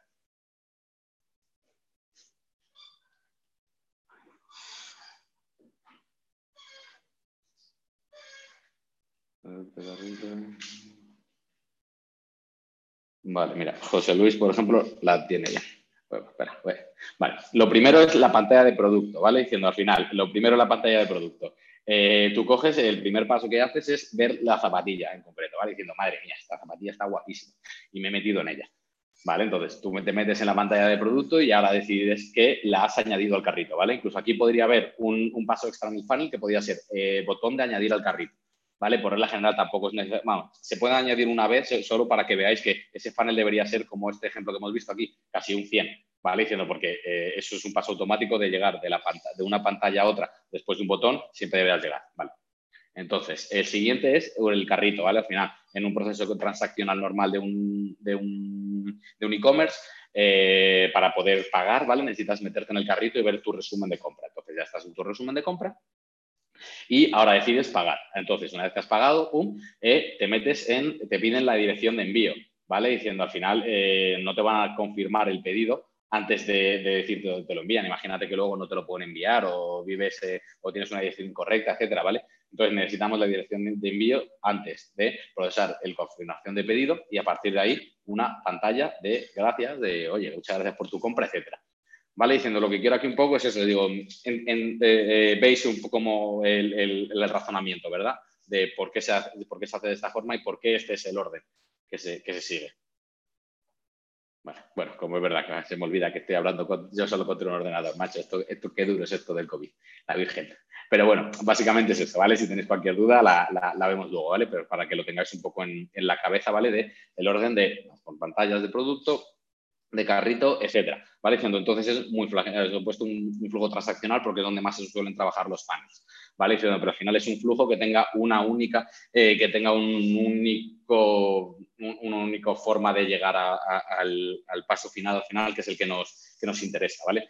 Porque al final eh, lo que hablamos, si queremos saber la métrica, que es lo que dónde tenemos un problema, qué es lo que tenemos que mejorar, etcétera, diciendo si la gente se cae en, un, eh, en el paso 1, vamos a atacarlos, si la gente se cae en el paso 5, pues vamos a ver el por qué. Diciendo que a lo mejor es eso, diciendo, no, es que a lo mejor es una pantalla con mucha fricción, eh, ¿vale? Pero hay muchísimas veces que te das cuenta de que son cosas básicas, ¿vale? Entonces tenéis que atacar para mejorar, convertir estos, estos porcentajes, subirlos, ¿vale? Al final, una vez que tú mejoras este, por la general, digo, vas a mejorar los datos finales. Por eso os digo, y en caso de duda, tú mejora el top of the funnel y cuantos más usuarios al final totales lleguen al paso 2, solo por, básicamente por, por caída, pues van a llegar al último paso más clientes. ¿Vale? Entonces, a partir de ahí ya podemos ir mejorando también eh, el porcentaje. Entonces, depende de vuestro producto, depende tal, tendréis que ver si atacáis un paso concreto o el top of the funnel. Eh, esto como hablamos, eh, conoced vuestro producto, entendedlo bien y con esto vais a poder petar. Vale, perfecto. el funnel, importantísimo, ¿vale? Diciendo los fans se utilizan bastante, ¿vale? Y, tenéis que tenerlo en cuenta eso también en un marketplace, cuando la gente al final acaba subiendo un producto, eh, eso, cuánta gente eso, que lo, que lo ve, lo compra, lo contacta con el usuario, eh, cuánta gente que, mm, eh, que, que, quiere pedir comida la pide, etcétera, ¿vale? Diciendo, no, y es que se caen en cuando tienes que introducir los datos de la tarjeta, ¿vale? Pues vamos a ver si es porque es difícil, es porque es tal. A partir de ahí ya podemos ir con información cualitativa, ¿vale? Porque los datos cuantitativos te han dicho dónde está el problema y ahora cualitativo te va a decir cómo resolverlo. Vale, ahora vamos con cohorts. Eh, cohorts, eh, cohortes de, retención, ¿vale? Se utilizan pues, para retención, ¿vale? Es básicamente eh, retención, no entendéis solo retención como que abre la app y abre la app, que puede ser, ¿eh? Vamos, abre la app o el producto se vuelven a meter. pueden ser cohortes de retención de decir cuánta gente que ha hecho este paso lo vuelve, lo vuelve a hacer, ¿vale? Cuánta gente que ha hecho una compra vuelve a hacer una compra. normalmente, como se leen, ¿vale? Aquí eh, suelen estar la fecha, ¿vale? Eh, suelen ser o diarios, semanales o mensuales. Eh, por la general suelen utilizar más semanales, ¿vale? Haciendo este ejemplo, pues lo tenemos un poco aquí diario, ¿vale? Entonces, aquí hablamos de instalaciones, ¿vale? O de cuánta gente del evento al final que tú quieras, que tú quieras decir, que tú quieras plasmar al final diciendo, imagínate cuánta gente que ha hecho una compra vuelve a hacer una compra, ¿vale? Pues te va a decir, en, el, en ese mismo día, ¿vale? Pum, en el día 1 Normalmente esto suele empezar con un cero, ¿vale? Eh, ¿Cuánta gente lo ha hecho? A partir de ahí, eh, la ha vuelto a hacer. ¿Cuánta la gente la ha hecho al día siguiente? A los dos días después, a los tres, a los cuatro, a los cinco, a los seis, a los siete días, a los ocho, a los nueve. ¿Vale? Esto vemos aquí una linealidad, ¿vale? Diciendo aquí vemos al final en este, en este ejemplo, dice, bueno, vemos que, eh, hay aquí un poco más de, caída que, en este caso, diciendo entonces esto pues podríamos analizarlo, ¿vale? Pero en, este caso el, el, cohorte es bastante normal, ¿vale? Pero aquí sirve mucho para para ver cómo se comporta el usuario con respecto a tu producto, ¿vale? Cómo vuelve, cómo, eh, qué cosas hace que, eh, que tú te interesa que vuelva a hacer, o qué cosas que gente que hace este, este paso uno, ¿vale? Eh, imaginaros que tenéis un, un, proyecto transaccional, ¿vale? Que es de comprar casas claro, de comprar una casa desde que te, imagina, gente que haces un corte, desde que eh, te metes en la web por primera vez hasta que la acabas comprando. Eh, claro, este funnel, bueno, aquí por días no, te faltaría, pero claro, eso es una decisión muy premeditada, no es una decisión que tomas. Eh, y en un día ya las comprado, ¿no? Eh, hablamos de productos de grandes, de grandes cantidades de dinero, eh, tienen que tener mucho más tiempo de decisión. Lo que hablamos, depende de tu producto. Eh, si tú vendes, si tú al final lo que haces es un marketplace de, de venta de comida, obviamente es la gente que se mete a iniciar el flujo, debería de comprar en ese mismo día eh, debería hacer la compra. Al final es, tienes hambre, te has metido por, normalmente porque tienes hambre, diciendo, no es, mm, no sé, a ver si, si, voy a mirar, vamos, que también a veces pasa, pero bueno, eh, tenemos que tener en cuenta eso, cómo medirlo para, para, ver esto. También esto sirve muy bien para medir retención, eso de, claro, si lo que hablábamos en el primer caso, eh, tú no puedes hablar de cuánta gente que ha hecho la compra de una casa o de un coche caro, eh, vuelve, porque no van a volver. Digo, no es una cosa que compres todos los días, todos los meses, ni todos los años. Mientras que pues, lo que hablamos de eh, un ejemplo de un e-commerce de comida, un marketplace, eh, es muy importante, claro, saber cuál es la retención, eh, cuántas veces se vuelven aquí todos gordos comprando comida todos los días. Al final diciendo, para su salud es muy malo, pero para ti como producto es muy bueno. Entonces tenemos que tener en cuenta estas cositas, ¿vale? Son las que, son las que nos dicen estos, estos cortes de retención. Importantísimo saber utilizarlos, etcétera. Vamos, aquí esto porque te los da la herramienta, calcularlo en Google, en, Spreadsheet, en un Excel, eh, facilísimo. O sea que con que tengan los datos, pum, esto es hacer unos, unos, al final esto es hacer unos, eh, una, unas cuentas y ya está, haces una fórmula y arrastras. ¿Vale? Entonces, em, ¿por qué tiene esta forma, ¿vale? De piramidal, por así decirlo, ¿vale? Es porque imaginaros que hoy estamos a, en este caso, eh, aquí el 3 de junio, ¿vale? Imaginaros que estamos al 4 de junio, es el día que lo estoy mirando, ¿vale? el 4 de junio. Claro, eh, yo desde el mayo de 23 tengo 24, 25, 26, 27, 28, pum, pum, pum, hasta el 4 de junio. Entonces yo tengo los 12 días para verlos. Mientras que aquí solo tengo 13 días, porque hoy estamos a 4, ¿vale? Entonces, mientras que el 3 de junio solo tengo datos del día 1, Diciendo para que entendáis el por qué tiene esta forma, que es, eh, porque al final, claro, Tú lo estás midiendo desde todos los días, todas las semanas, etcétera, para saber cómo se comporta, ¿vale? Y esto eh, es importante que tengamos en cuenta que siempre va a tener este, este formato de, eh, obviamente, las semanas antiguas van a poder tener más datos de tiempo que, obviamente, la semana en la que estamos ahora. Vale, Dashboards. Eh, esto que os he contado, funnels, cohortes y tal, eh, se suelen calcular, pero se suelen calcular cuando los necesitas, ¿vale? Ad hoc, o sacar, vamos, y no he hablado de sacar una métrica suelta, que es, imaginaros, sacar un KPI que simplemente es decir, necesito saber cuánta gente se mete en mi aplicación, ¿vale? Pues eso, pum, te metes eso, pones el evento en la herramienta, necesito eh, evento de, con el nombre este, pum, con estas propiedades, pum, y lo ves, y ya empiezas a tocar datos de fechas, etcétera, ¿vale? Que eso se hace en cualquier momento. Mientras que un product manager tiene que entender de dashboards, tiene que saber crearse dashboards eh, y consumirlos, ¿vale? Un dashboard es la herramienta diaria del PM. Tú te metes todos los días y miras los dashboards. Porque al final lo que te dicen los dashboards son las métricas principales que KPIs estás traqueando, ¿vale? Y, y puedes ver su salud todos los días. Es obligatorio que veáis los datos todos los días. ¿Vale? Igual que lo otro, hacer un funnel, etcétera, es para cosas concretas, cuando es una, una funcionalidad, testando un MVP, este tipo de cosas sirven para hacer un, eh, es para cuando se saca un funnel, etcétera, mientras que aquí en los dashboards te pones la información realmente relevante que tengas en ese momento. Eh, un ejemplo, vale, bueno, en este caso, vale, nosotros pues saber el número de registros, eh, cuántos usuarios pues ya no tenían, ya se habían quedado sin el crédito, eh, lo habíamos hecho por país, ¿vale? Diciendo para comparar, como al final nosotros solo teníamos dos países, digo, pues para comparar uno con otro. Aquí, como veis, había campaña de marketing, ¿vale? Versus España. Entonces, eh, eh, ¿cuántas conexiones habían tenido, ¿vale? Al final, ¿cuántas veces pues, lo que hablábamos te conectabas a un punto wifi en ese momento? Entonces, claro, diciendo, si veíamos que iban bajando, aquí hay un problema, claro, diciendo, lo ideal sería que subieran, o como mínimo estables, pero bueno, lo que no pueden es bajar. Entonces, si bajan estos picos, aquí ya esto me dice el por qué. ¿Vale? Diciendo, por ejemplo, en este caso, este dashboard te daba un, eh, la línea de puntos por detrás te, te, daba un estimado, ¿vale? Pues basado al final en unos, algoritmos que ellos, tenían. Entonces, es lo que eh, tenéis que tener en cuenta, ¿vale? Un dashboard es importantísimo y los dashboards no pueden tener toda la información.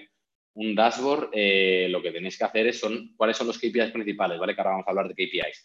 y con eso, esos son los que se meten. Digo, lo que no se puede es meter todo, ¿vale? Diciendo, porque es que si no, no lo vais a ver. Tiene que ser muy importante que metáis aquello en lo que estáis mirando. Eh, a ver, algunas preguntas que veo por aquí. ¿Algún tip sobre principales métricas? Vale, eh, de una red social. Eh, un dashboard de una red social, no sé a qué te refieres. Digo, si es de Instagram y tal, lo que hablamos, pues, ¿cuál es el engagement de las publicaciones? Por ejemplo, diciendo pues las publicaciones y tal, cuál es el número de likes, cuál es el número de comentarios, etcétera, o cuántos clics, y si lo utilizas al final para la parte transaccional, eh, cuánta gente ha pinchado en los, eh, dentro de las redes sociales para, pinchar, ¿vale? Para, para, final, para ir a la compra o a la web, etcétera, al final donde te interesa llevar la tuya al, tráfico. Son ejemplos, ¿eh? para probar un producto de nueva creación, claro, depende del, del, producto, ¿vale? lo que hablamos, el caso de un marketplace de clases en vivo. A ver, esto ya estamos hablando de, de, KPIs, ¿vale? Que vamos a ver un poco más adelante. Pero es que un caso de marketplace de, clases en vivo puede ser el número de alumnos conectados, eh, pues incluso el, NPS o cualquiera de, satisfacción de, las clases, eh, temas de revenue, ¿vale? Diciendo al final cuántos pagan eh, o versus nuevos, este tipo de, datos, ¿vale?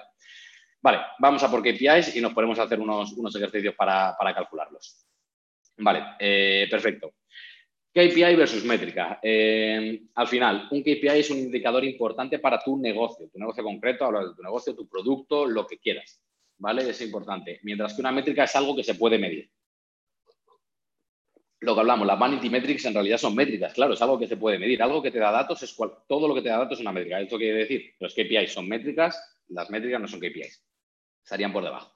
Em, son, y son importantes para ti, diciendo, obviamente, diciendo, métricas es todo, puedes medir todo. Eh, o sea que es mejor pasarse de medir, aunque, como digo, tened cuidado de no ahogaros en vuestros datos. Digo, es mejor eh, pasaros a la hora de lo que hablamos de traquear eventos y tal, eh, añade de cosas de más, porque imagínate que en algún momento necesitas em, saber el que ha pasado, entonces tú lo que haces es aislar métricas, ¿vale? Aislar métricas, como os comentaba, por ejemplo, antes el caso de Twitter de adquisición.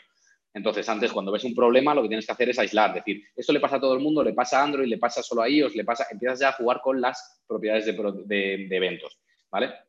Entonces, eh, para eso eh, em, es para lo que sirven al final las, métricas. Mientras que eh, un KPI, ¿vale? Es cuando realmente es algo, algo importante para ti, lo que hablamos, diciendo, no, yo quiero tener em, un KPI que me permita medir el revenue, vale, perfecto. O para medir la retención, es eh, para medir la retención, por ejemplo, de, Airbnb, ¿vale? Vamos a, vamos a, pensar.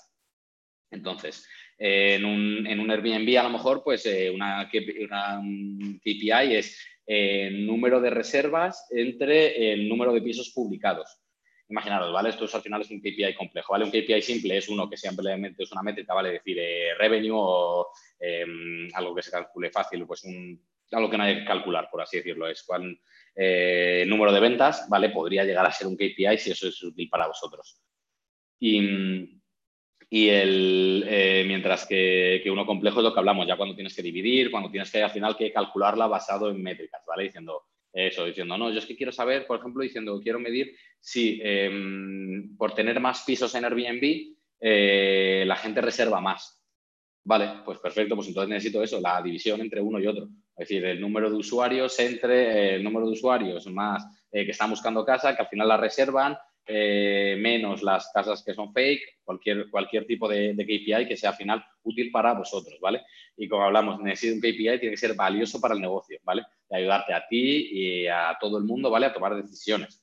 Al final es para eso, para lo que son los, los KPIs, ¿vale? ¿Qué tienen que ser un KPI? Vale, eh, como veis, algunas son parecidas a las métricas, porque es lo mismo, ¿vale? Eh, lo que pasa es que aquí, un KPI que tiene que ser medible. Claro, diciendo un KPI en sí mismo, si no lo puedes medir, no es un KPI lo que hablamos, si tienes un KPI que no puedes interactuar, que ni siquiera lo tienes, es que a ti te da igual, diciendo, ya está, no puedes tener un KPI que tú no puedas interactuar con él, que ni lo sepas manejar. Porque fuera, digo, eso no es, no es útil, ¿vale? Eh, tiene que ser relevante, eh, lo mismo, nos olvidamos de las métricas, por Dios, que aporten valor a tu negocio concreto y, a tu y al estado en el que estás en ese momento. No porque tengas un KPI ahora significa que eh, lo tengas que tener toda la vida, no puede ser un KPI este Q, este, esta semana, puede ser un KPI para, para, un desarrollo concreto. O sea, que un KPI puedes tener tantos como se quiera, ¿vale? Diciendo que no es como, oh, Dios mío, es que hay que poner eh, un, KPI. No, puedes tener varios, ¿vale? Diciendo porque si estás trabajando en diferentes proyectos, diferentes cosas, pues tener un KPI para funcionalidad, ¿vale? Pero esto sí que es importante. Eh, comprensible, eh, obviamente, lo tiene que poder entender la gente. Al final es eso, es decir, si lo que quieres es eh, conseguir revenue, conseguir etcétera y tal, el KPI te tiene que poder ayudar a eso y todo el mundo tiene que entenderlo. No, no es que es el número de usuarios que son zurdos, pero que, mm, que además eh, compren en mi marketplace el día que llueve entre, yo qué sé, entre el total de usuarios diestros, yo qué sé, por hacer una tontería, ¿vale? Eso no tiene ningún sentido. ¿Vale? Diciendo, si os vais a complicar tanto, ya no es un KPI. Es una cosa extraña que estáis haciendo. Entonces, eh, han de ser comparables, ¿vale? Eh, obviamente, eh, se tiene que poder comparar en el tiempo, tienes que ver si lo has impactado, si lo has mejorado, si lo has empeorado, que también digo que, luego en, las charlas y esto nunca se habla de empeorar KPIs, diciendo, hostias, y todos los product nos hemos pegado a hostias, ¿eh? Digo, de decir, ah, sacas una cosa y, te pegas un patacazo y, es importante, ¿sabes? Saberlo y, también entender por qué. Digo, muchas veces, digo, y esto nos ha pasado también a todos, porque has metido mal el tracking en una nueva funcionalidad y de repente se te ha caído y no lo entiendes y es porque has traqueado mal. Diciendo yo, pues muy bien, ¿vale? Entonces es importante que se le preste atención y, por supuesto, actuable. ¿Vale? Al final eh, te sirven para tener unas guías claras de lo que quieres hacer, de cuáles son las, eh, de dónde va la compañía, dónde vamos nosotros como producto, etcétera, pum, y a, saco con ellos. Vale, eh, los niveles de KPIs. A primer nivel tenemos los de empresa, ¿vale? Los objetivos principales, etcétera. Suelen estar relacionados con los OKRs, con la North Star Metric, etcétera. Es aquel que es el importante. Eh, sí, sí, lo de Teresa, justo lo que hablamos. algunas de ellas, de las propiedades de los KPIs, son las mismas que las métricas. digo, obviamente, digo, los KPIs, como son métricas, son las mismas. O sea que son las mismas, lo que pasa es que un poquito más. Vale. Eh, los, los, KPIs de, empresa, ¿vale? Al final, pues una empresa diciendo, pues quiero mejorar el revenue, quiero mejorar el engagement, quiero mejorar, etcétera, ¿vale? La que sea. Eh, si tienes un OKR tu empresa, pues lo mismo, ¿eh? ¿no? El objetivo es eso, conseguir facilidad de uso de la aplicación, yo qué sé, o uso de la aplicación, el que sea, me da igual. ¿Vale? Ese es muy importante, ¿vale? Y suele ser uno o dos, por regla general, ¿vale? depende de qué empresa tengas, ¿vale? Pero bueno, si es una corporativa, puede tener varios. Vale, eh, porque afecta a, mucho, a mucha gente. Al final esto es como un abanico, ¿vale? Si tú tienes una empresa pequeña, diciendo si arriba se hace un, se hace un, requerimiento, ¿vale? Hasta que llega hasta abajo, se va abriendo cada vez más, cada vez más, cada vez más, más gente y más tal y tiene mucho impacto. Vale, entonces los siguientes son los primarios, ¿vale? Aquellos son los KPI relevantes para alcanzarlos de primer nivel. Ahora os pongo ejemplos, ¿eh? digo, para que los, podamos ver. Eh, todos aquellos que, sean importantes al principio es conseguir revenue, eh, vamos tal, pues vamos a ver cuál es el, el, coste medio, vamos, el, ticket medio.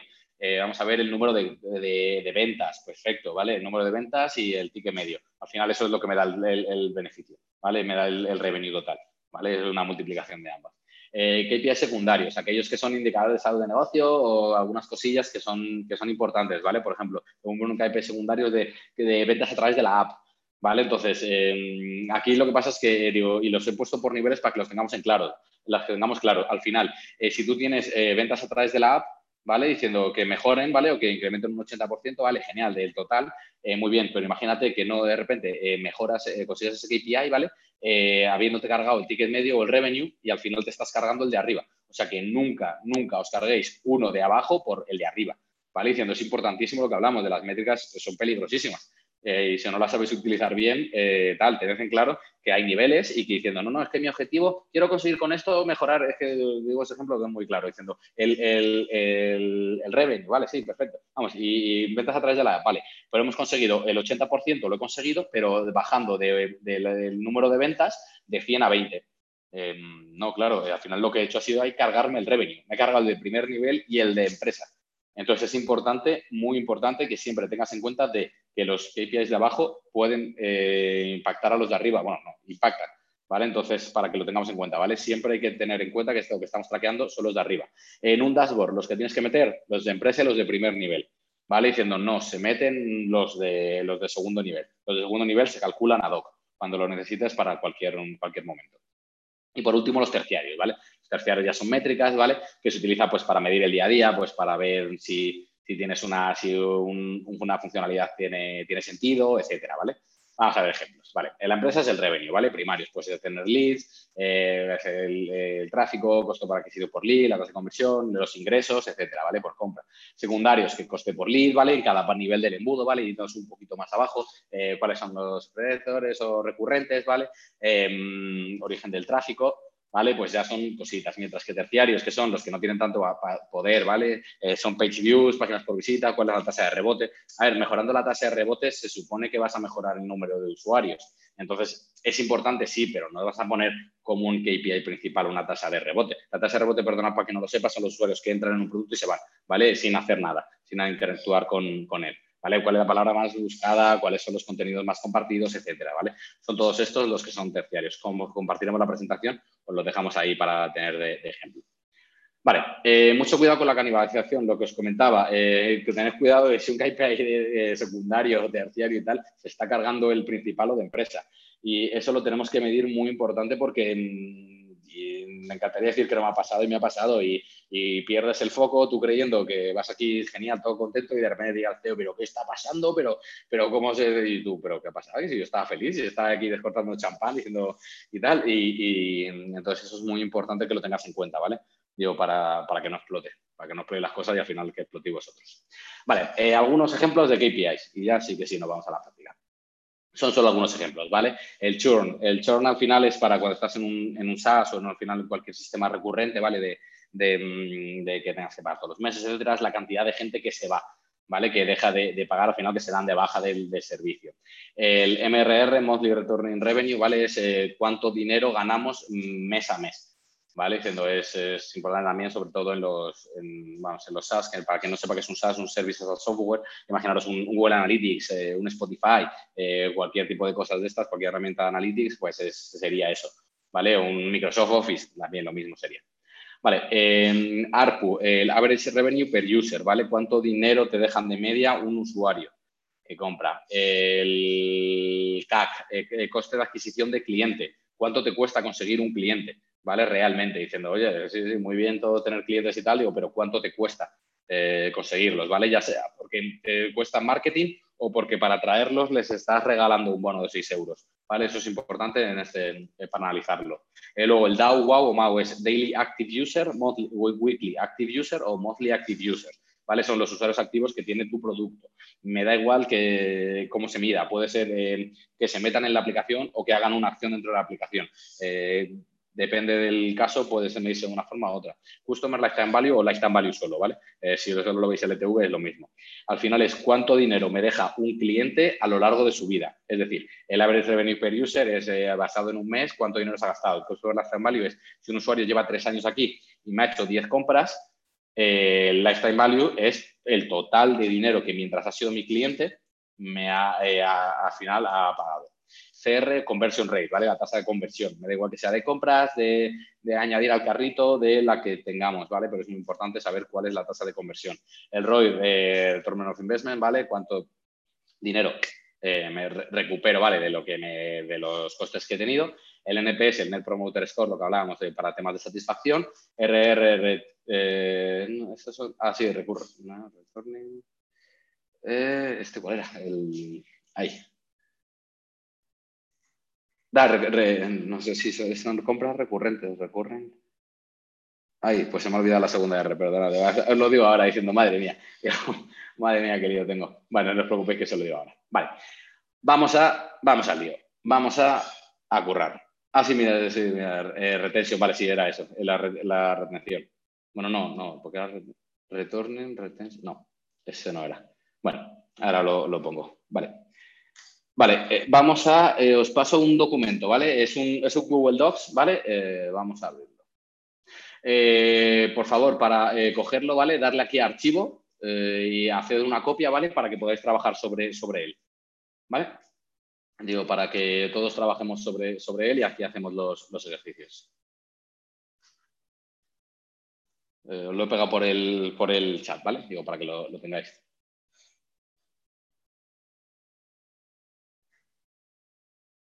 Eso era el return rate. Eso, gracias, Eso, la, tasa de retención al final, la tasa de retención, madre mía. muchas gracias.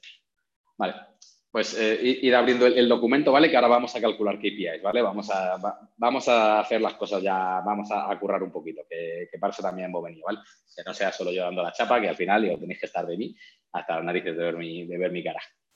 Vale, digo, ¿qué tal? Lo vais a teniendo abierto, ¿vale? Diciendo, recordad, ¿vale? Hacer una, hacer una copia, ¿vale? En archivo, hacer una, copia, hacer una copia y así vosotros lo tenéis en vuestro propio documento y, así cada uno pues lo puede ir trabajando sobre el, sobre suyo.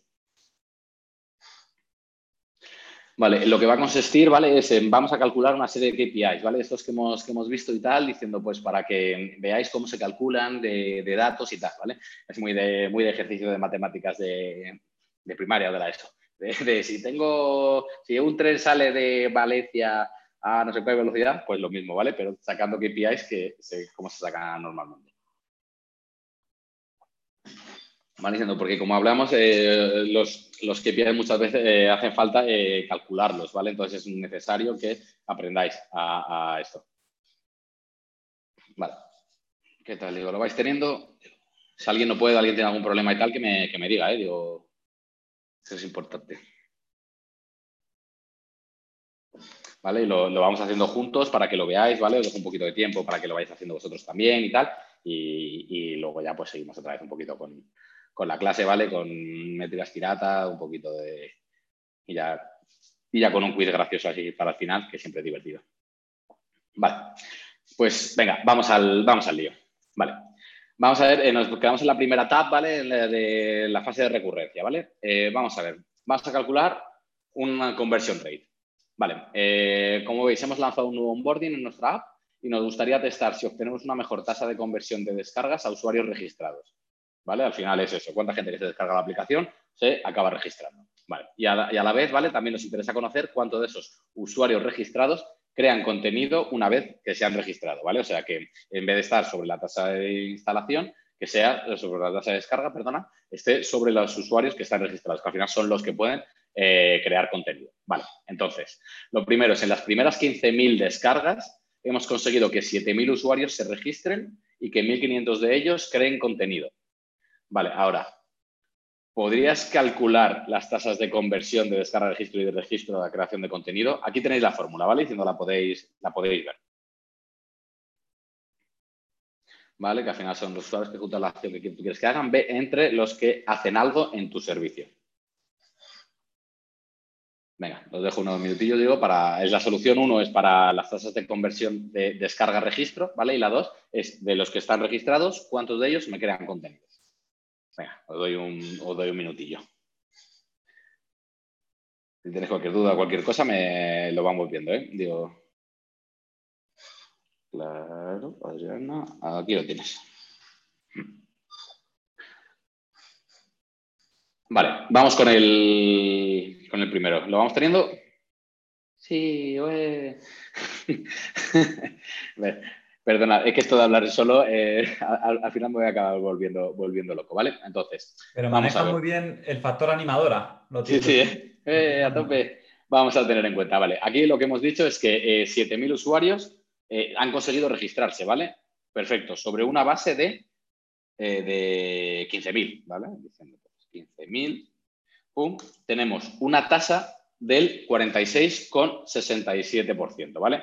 Casi un 47% es la tasa de eh, descarga de registro, ¿vale? Diciendo, ¿es bueno o es mala? Depende. depende de tu producto, depende de tantas cosas, ¿vale? Diciendo, para saber si es buena o mala, eh, lo que hablamos, mirad macrodatos, mirad eh, datos de, las apps, etcétera, ¿vale? En este caso, pues una aplicación móvil, hay mil datos de las aplicaciones por tipo, de cuál es la tasa normal de esto a registro y tal. ¿vale? O sea que se pueden, se pueden encontrar ahí. Vale, pues la solución 2. Siguiendo la misma lógica, ¿vale? Vamos a 1.500 usuarios han creado contenido sobre la base de 7.000 usuarios, que son aquellos que se han podido registrar. Tenemos una tasa del 21,43%. Son los usuarios que registran contenido sobre los usuarios eh, que se han registrado. Si quisiéramos calcular la tasa de sobre, por ejemplo, de cuántos crean contenido sobre los, las descargas, ¿vale? sería pues 1500 entre las 15.000 descargas. Aquí tendríamos un 10%. ¿Vale? Aplicamos aquí el estilo tal, un 10%. Un poco por, por contároslo, ¿vale? Diciendo, esto queda claro, ¿verdad? Dice un poquito la, la, el, eh, este es fácil, la conversión es fácil. A ver, una pregunta. ¿Qué fuente de datos crees que es más fiable sobre tasas de conversión de apps actualmente? Eh, nada, simplemente es buscando en Google. Eh, busca en Google y mira, pero más que nada por, si es más por tener algún dato para con, el que compararlo. Diciendo, a ver, tampoco son datos en los que, unos macrodatos no es en lo que te puedas fijar de, no es en lo que digas, oh Dios mío, estos son unos datos brutales y estamos por debajo somos muy malos y tal. No, no pero al menos es por tener algo con lo que comparar, lo que hablamos. Si no tenemos nada para saber si un 46% es bueno o no, encontrémoslo pero encontremos unos datos que nos den, ¿vale? Diciendo simplemente pues por tener algo. Entonces busca y hay algo que, hay algo que te dé, obviamente, que sea lo más actualizado posible, que sea lo más parecido a tu sector, etcétera. Vale, tasa de retención. Vamos a... Ah, mira, aquí la tenemos, la otro, eh, vale, en nuestro SaaS, ¿vale? Como hablamos, el Service as a Software. Eh, de comunicación interna de empresas, estamos viendo que los usuarios dejan de usar nuestro servicio pasado una semana y queremos identificar en qué día se produce. Vale, el primer día lo usaron todos los empleados de una empresa de 50.000, el siguiente día 40.000, tercer 22.000, ¿vale? Los he puesto aquí, aquí abajo, ¿vale? Al cuarto 12.000, al quinto 15.000, y finalmente el séptimo día ninguno, ¿vale? Entonces, ¿cuál es la tasa de retención de los usuarios cada día? ¿Cómo lo calcularíais, vale? Aquí podéis ver la, fórmula, ¿vale? Diciendo, no os la digo y la he puesto en gris por si alguien quiere hacerlo sin, mirar la fórmula, pero vamos, que mirarla es totalmente bueno.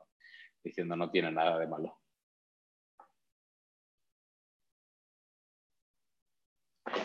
Venga, os, doy, unos minutos para que lo, veáis.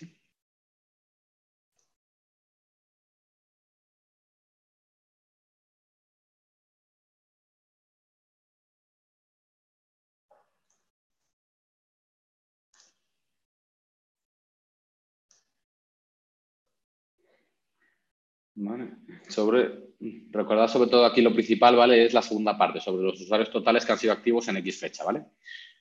Entonces, por calcularlo, vale, vamos a ver, entonces, eh, sacaríamos, bueno, esto de aquí, ¿vale? Es, uh, sí, a ver, sí, bueno, acá.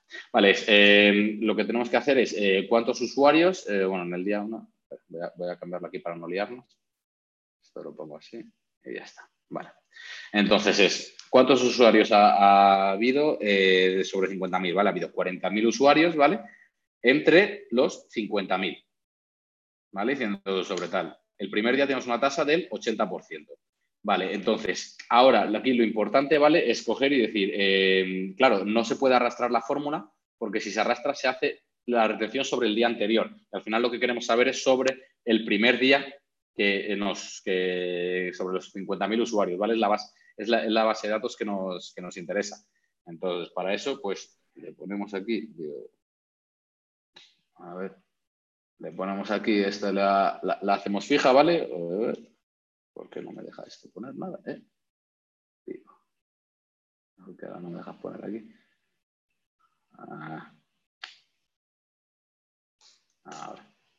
Vale, entonces eh, mantenemos fija la casilla de 50.000, ¿vale? Y ahora sí, arrastramos. ¿Vale? Entonces lo que vemos es que, claro, es un 80% el día 1, el día 2 tenemos un 44%, el día 3 un 24%, el día 4 un 10% y el día 5 solo un 1,20, ¿vale? Aquí podemos ver esto, es una basura de retención increíble. ¿Vale? Entonces digo, pero bueno, es un poco para que lo, tengamos en cuenta, ¿vale? Esto al final es lo que hablamos del cohort, ¿vale? Esto al final es un cohort. En el día 1 es esto, en el día 2 es esto, en el día 3, imagínate que esté fuera el día 1 de mayo.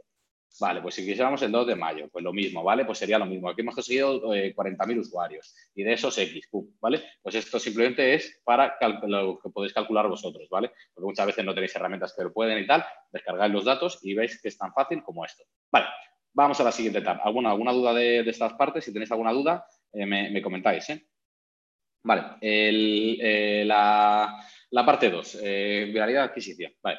Em, vamos a el MOM, ¿vale? para que lo sepáis, es el month over month, ¿vale? Es un mes sobre otro mes. El joy, ¿vale? Sería el year over year, etcétera, ¿vale? Cuánto, cuánto has mejorado un mes sobre el mes anterior, porque lo tengáis en cuenta, ¿vale? Growth orgánico, ¿vale? ¿Cuánto hemos crecido? Vale, entonces, debido a un éxito en el programa de invitaciones que implantamos el mes pasado, nuestra app de comida a domicilio lo, ha petado, ¿vale? Y ha obtenido 155.000 pedidos. Vale, en comparación con los 90.000 pedidos que hubo en el mes anterior, ¿cuál es el, al final, el growth que ha habido, la, la mejora de growth orgánica que ha habido? Aquí tenéis la fórmula, ¿eh? Digo,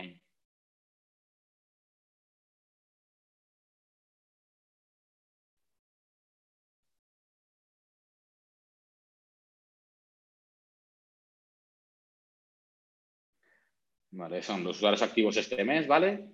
Entonces, vamos a hacerla, a ver. bueno, por si acaso. ¿Cuántos usuarios hemos tenido este mes? Hemos dicho 155.000. Vale. Menos los 90.000 del mes anterior. ¿Vale? Esto le ponemos aquí un... Vale. Le ponemos aquí este. Y entre los usuarios que hubo el mes pasado, que son los 90.000. Vale, aquí lo tenemos. Tenemos una mejora del 72,22% respecto al mes anterior. ¿Vale? Em, eh, aquí una pregunta. Un usuario puede hacer varios pedidos. Eh, en este caso vamos a considerar que, al, final aquí lo que, perdona, no, al final aquí lo que estamos midiendo son pedidos, no, no usuarios, ¿eh? Diciendo, a ver, es, bueno, es que a ver, aquí pone usuarios activos, ¿vale? Estos son pedidos, perdona. Pedidos. ¿Vale? Ahora, ahora sí que tiene claro sentido. Perdona, sí, cierto es. ¿Vale? Entonces, al ser pedidos, ¿vale? Sí que, sí que, sí que sería, ¿vale? Siendo, es, el caso de que yo quieras calcular por usuario, se podría hacer, ¿vale? Pero exactamente lo mismo, ¿vale? Por usuario. Necesitaríamos los datos de usuario. Vale.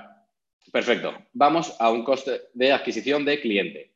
¿Veis? Aquí ya, como veis, estamos, estamos eh, a ver, complicando un poquito las cosas, ¿vale? Siguen siendo métricas muy sencillas y de verdad que parece algo estúpido, pero es muy interesante que, sepáis calcular este, estas métricas, ¿vale? Vale, vamos a ver, el coste por adquisición de cliente, ¿vale? En nuestro SaaS de monetización de redes sociales tenemos un equipo de 20 comerciales que cobran 50.000 euros al año en fijo y luego 3.000 euros de comisión por cada venta al cliente. Nuestro equipo de marketing, además, está invirtiendo 10.000 euros al mes en SEM. SEM, para que no lo sepa, son anuncios, en, anuncios pagados en, Google, ¿vale? Son eh, los anuncios que te salen pagados al, principio, ¿vale? Para posicionarse por delante de la competencia. Y al finalizar el año hemos conseguido cerrar 23 nuevos clientes en nuestro SaaS. ¿Vale? ¿Cuál es el coste de adquisición del cliente de nuestro servicio? Venga, que este es un poquito más complejo. Entonces serían los gastos totales de marketing más los del equipo de venta más eh, entre los clientes adquiridos, ¿vale? ahora os lo... Ahora, digo, os doy, un minutillo y ahora lo, lo, vemos juntos, a ver qué tal. Digo, para no, para no hacerlo yo todo y tal. Para que os toque estrujaros el cerebro, pues a algunos no le sale. Madre mía, ¿cómo, cómo recuerda esto al, al, al colegio, eh?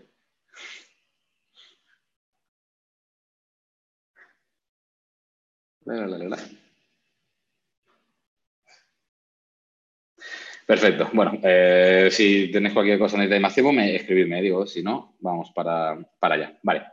Entonces, lo que tenemos que ver es que, em, pues, eh, tenemos, vale, 20 comerciales cobran 50.000. Entonces, ponemos, a, ver si me deja esto escribir. Vale, sí. Vale, más 50.000, ¿vale? Que es lo que cobra un comercial, ¿vale? Lo multiplicamos por los 20 que hay, ¿vale? Porque hay 20 comerciales.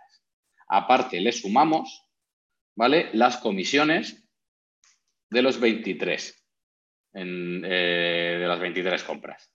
Entonces, aquí cerramos. Entonces, y ahora le sumamos los gastos de marketing, que estamos hablando de 10.000. 10.000 gastos de marketing por 12 meses, ¿vale? Porque ha sido por un año, porque es importante este, este caso.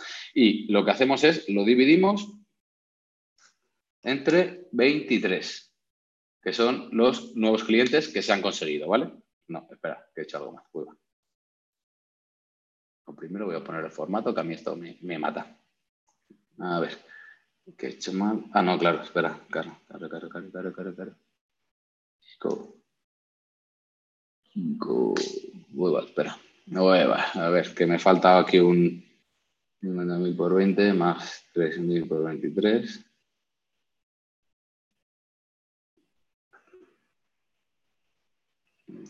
23. ¿Por qué no me lo aceptas? Hostias, voy a cogerme el... Ah, ahora sí. Vale, entonces, em, son, a ver, 50.000 por los 20, ¿vale? Más los 3.000. Eh, esto porque he puesto aquí, sí, por esto porque he puesto un más. Por 23, perdonadme. Ahora sí. Ahora sí, ¿vale? Ahora os lo, cuento, perdona, digo que tal. Vale, es, lo primero es, em, vamos a considerar, ¿vale? Que em, vamos a considerar que, que, no sabemos de dónde han venido los clientes, ¿vale? Es estúpido porque obviamente eh, si sabemos que tienen 3.000 euros de comisión es porque se puede traquear, pero bueno, porque lo tengamos en cuenta. Entonces, 50.000 es lo que cobran de, al, al año, ¿vale? Y lo multiplicamos por 20, que son el equipo comercial que tenemos.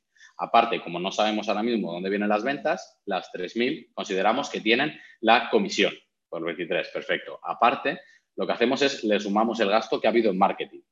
Vale, ahora, eh, vosotros como Product Managers, ¿qué es lo que tendríais que hacer? Diciendo, porque obviamente os da un coste de adquisición de cliente de 51.000 51 euros. Digo, ¿cómo optimizaríais vosotros, por ejemplo, este, este flujo? ¿Qué es lo que necesitáis?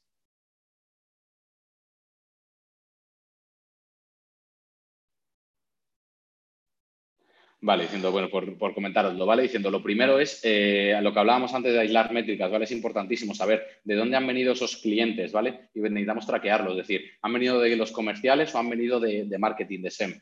Es muy, muy, muy importante que podamos traquear esto, ¿vale? Para que para poder optimizar este flujo, ¿vale? Y este coste aquí del cliente, si no podemos eh, aislar estas métricas, no nos sirve de nada. Entonces, lo que hablamos, diciendo, pues tú coges aquí y dices, pues vamos a ver, diciendo, luego te das cuenta que a lo mejor eh, todas las ventas son de los comerciales y ninguna de, SEM. Pues a lo mejor es que el SEM nos lo tenemos que cargar, ¿vale? Diciendo porque no tendría ningún sentido, ¿vale? Entonces, así es como tenemos que empezar a partir de ahora, ¿vale? Como Product Managers. Entonces, eh, es lo que quiero que os llevéis, ¿vale? Diciendo, vale, sabemos calcularlo, ¿vale? Ahora que lo tenemos calculado, ¿cómo, cómo consigo impactarlo? ¿Vale? Es eso, digo, consigo aislarlo, consigo bajarlo y a partir de aquí veo cuál es el problema, ¿vale? Y y el problema me lo da la, el, el, el problema me lo da el, al final el problema me lo da aislar las métricas, el analizarlo, etcétera, ¿vale? Y esto te lo da los datos, porque si no, tú simplemente te dicen, no, es que nos cuesta cada cliente 51.000, ¿vale? Imagínate que da 100.000 el, el, el eh, cada cliente, imaginaros, ¿vale? Pero eh, aún así, si conseguimos optimizar este proceso, joder, es que podemos ahorrarnos mucho dinero. Entonces, esto es justamente lo que, lo que quiero que os, quedéis. ¿Vale? Entonces, imaginaros que luego te hubieran dicho, no, es que de esas 23 eh, solo han venido 10 por, 10 eh, por em, ventas de comerciales y tal, ¿vale? Pues entonces ya podríamos optimizarlo, ver y ir eh, iterando sobre, sobre él, ¿vale? De todas maneras, como tenéis el link, las fórmulas se quedan aquí, ¿vale? O sea que aprovecharlas aquí si las dais volver a verlas, etcétera. Vale, vamos para lo último. Vale, la fase de ingreso. Lifetime value, vale, como os decía, puede tener la C o no. El eh, lifetime value, lifetime value es válido en ambas. Eh, que es eh, lo que se ha gastado un usuario a lo largo de su vida. Entonces, en nuestra web de cruceros para solteros, ¿vale? hay gente que, no, que Tinder no le funciona y le gusta irse de crucero. Entonces, hemos conseguido fidelizar a los clientes para que de media hagan dos escapadas al año con un ticket medio de 2.500 pavos. no está nada Vale, entonces de media sus clientes repiten durante tres años y el margen que se nos queda en este servicio es del 25%. ¿Cuál es el lifetime value de esos clientes? Venga, va, a ver, a ver quién es el primero que lo pone por chat.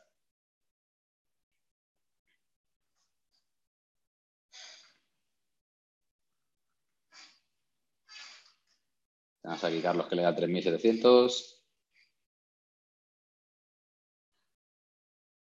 A ver, alguien más. Vale, por ahí vamos teniendo. Digo, ¿qué tal vais? Más o menos el resto.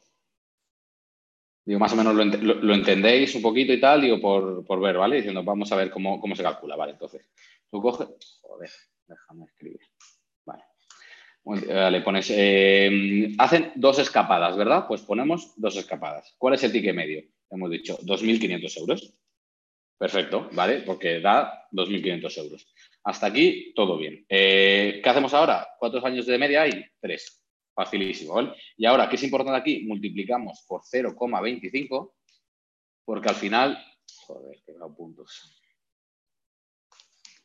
Vale, porque al final em, eh, es lo que realmente nos llevamos neto, ¿vale? El lifetime value es el dinero que ganamos, no es sobre facturación. Aquí vamos a dividir entre lo que se factura y lo que realmente ganas, ¿vale? Tú puedes facturar 100.000 euros y al final eh, de beneficio neto llevarte 5.000, eh, ¿vale? Aquí ya depende de cuánto se margine. Entonces, es importante, ¿vale? Que todo esto no lo tengáis sobre, no, es que un cliente, el lifetime value no es lo que factura. A mí al final lo, que factura la empresa le queda muy bonito, pero al final lo que realmente es buen dinero que os queda es el que, el, que vais a tener ahí, ¿vale? El que realmente eh, es vuestro y es de vuestro producto, de vuestra compañía, etcétera. Al final eso es con el que os van a pagar, no con el resto, ¿vale? Entonces, para que lo, lo tengamos en cuenta. Vale, ARPU, Revenue Per User, perfecto.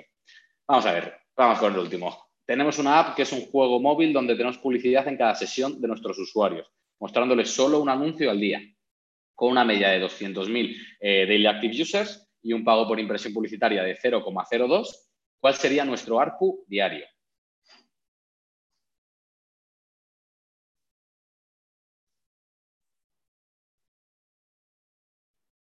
Está facilita, venga, va. A ver que si alguien lo va sacando, que lo ponga en, lo vaya poniendo en la,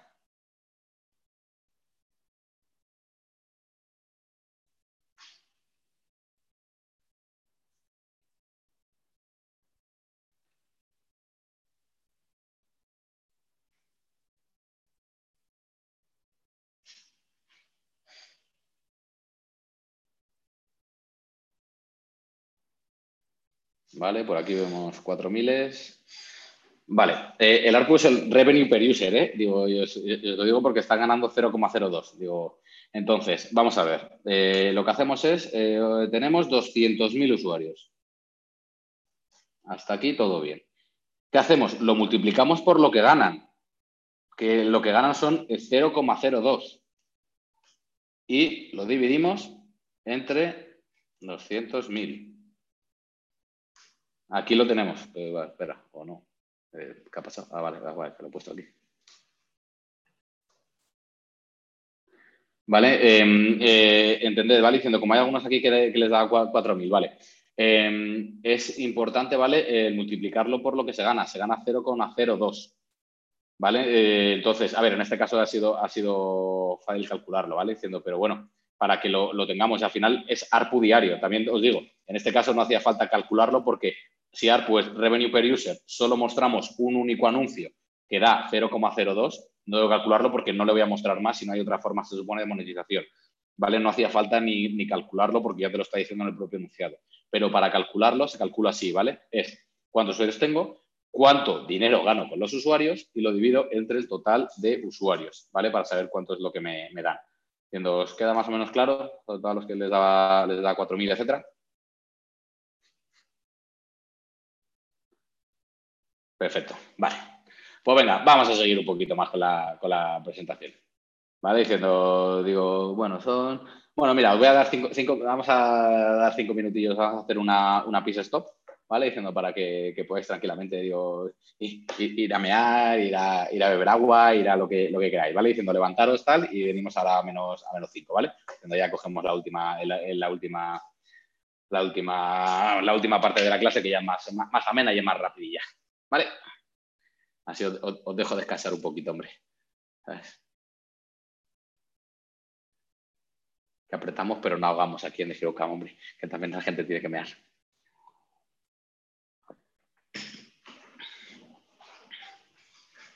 Si podéis levantaros y esas cosas, ¿sabes? Que siempre viene bien.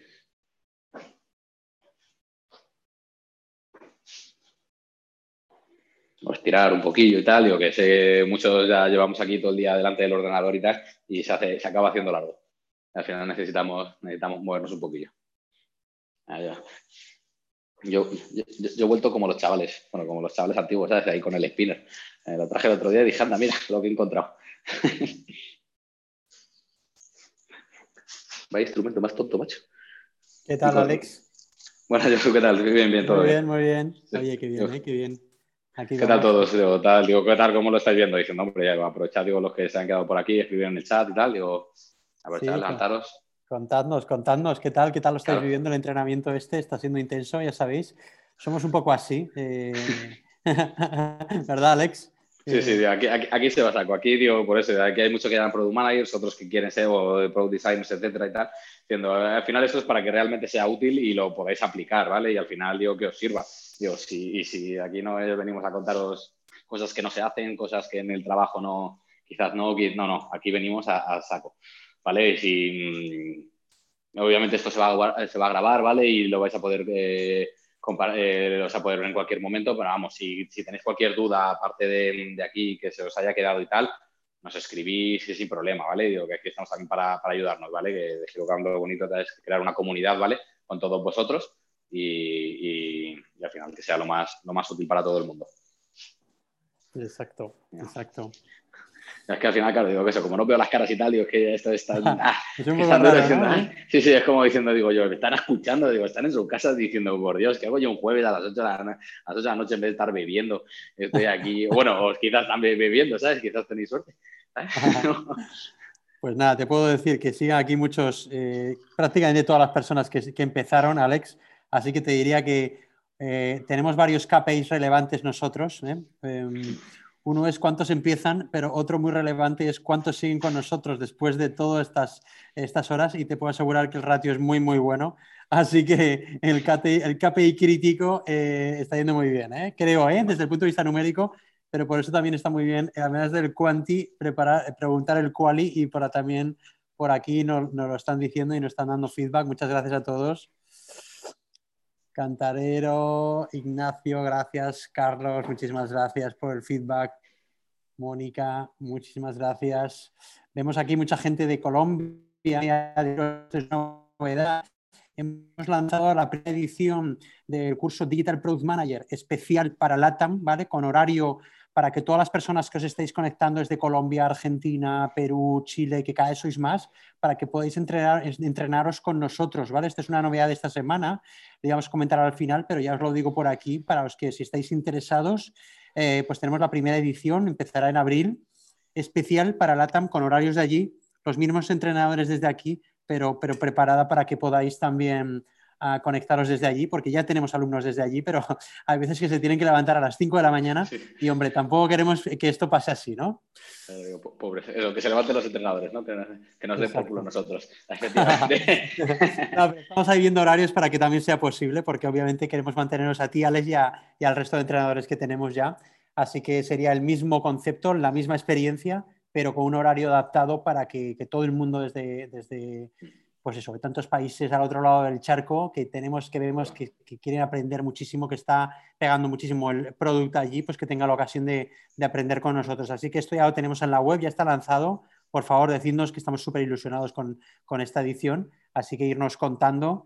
Em, y, nada, pues eh, nosotros seguimos entrenando más allá del charco también, ¿eh? así que felices de verdad de contaros esta novedad.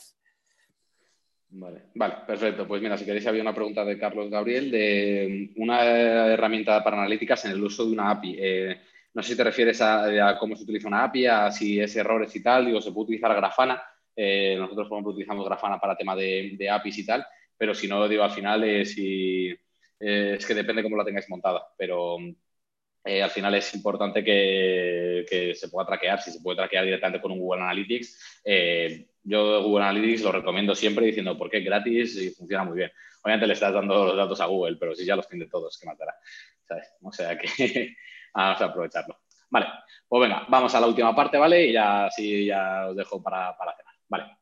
Herramientas, justo, mira lo que hablábamos, ¿vale? Diciendo, herramientas hay muchas, ¿vale? Diciendo, está Amplitude, Firebase, Mixpanel, eh, Google Sheets, ¿vale? No nos olvidemos de poder hacer unas tablas dinámicas vosotros mismos, calcular como hemos hecho ahora. Eh, Google Analytics, eh, Data Studio, Tableau, ¿vale? Hay mil. Pues, digo, Carlos, como me comenta, diciendo, pues intenta ver Grafana. Grafana para nosotros eh, sí que lo utilizamos para este tipo de, cosas más, más técnicas, más B2B, ¿vale? O sea que mira a ver si te, si te sirve la solución. Vale, entonces, o sea, que herramientas hay miles, ¿vale? Diciendo, no tenéis excusa, las hay gratis, las hay de pago, las hay de todos tipos, ¿vale? Entonces, aprovecharlas, probar y, tirar con ellas, ¿vale? Vamos a comentar un poquillo, ¿vale? Rápido el tema del Analytics del modelo, ¿vale? Y las, métricas pirata, ¿vale? Eh, el Analytics Model, ¿vale? Es un, es un, libro, ¿vale? Diciendo que de muy bueno, ¿vale? Que al final lo que, lo que trata principalmente es de cómo, cómo, sacar un producto a, la venta, de, perdón, a, producción, qué es lo, principal que se tiene que, tener en cuenta, ¿vale? Cómo medir, etcétera, ¿vale? Y para ello lo que hace es lo divide en a las empresas en tres tipos, ¿vale? En, tres factores, según el modelo, la fase y la métrica que van a medir. Entonces, el modelo de negocio eh, es al final eh, cuál es el modelo de negocio en el que opera nuestra compañía. Eh, la fase, en qué fase estamos, lo que hablábamos, de, es muy importante saber en qué fase, en qué fase estamos y, lo, y, lo, y es muy importante para saber qué medir en qué momento concreto, ¿vale? Y el One Metric That Matters, ¿vale? Que es al final es un, es un concepto que se utiliza mucho, eh, al final es eso, es cuál es la métrica principal que quieres medir, ¿vale? Diciendo cuál es tu KPI principal. Lo que hablábamos antes de las pirámides, cuál es la, la que está arriba del todo. ¿Vale? Diciendo, porque al final esa es la que, la que va realmente la que tienes que mover, ¿vale? Vamos a ver algunos ejemplos de, empresas que tienen, ¿vale? Que, de empresas grandes que, que, utilizan, ¿vale? Y que se dieron cuenta de que, de, que esas eran las que realmente les, les eh, importaba. Entonces, eh, por modelos de negocio, ¿vale? Lo divide en seis tipos. Eh, tenemos e-commerce, ¿vale? Pues, por ejemplo, venta electrónica, un Amazon, un Zalando, ¿vale? Cualquier, eh, cualquier tienda online, ¿vale? Un Zara, pues también sería un e-commerce, ¿vale? Un SaaS, al final lo que hablamos, un Service as a, eh, Software as a Service, un Salesforce, un Spotify, un Analytics, cualquier herramienta, un Office, ¿vale? Eso vale. Aplicaciones móviles, todo lo que tenga que ver con eh, desde juegos a una app para, yo qué sé, para editar fotografías. Consideraría como una, una app.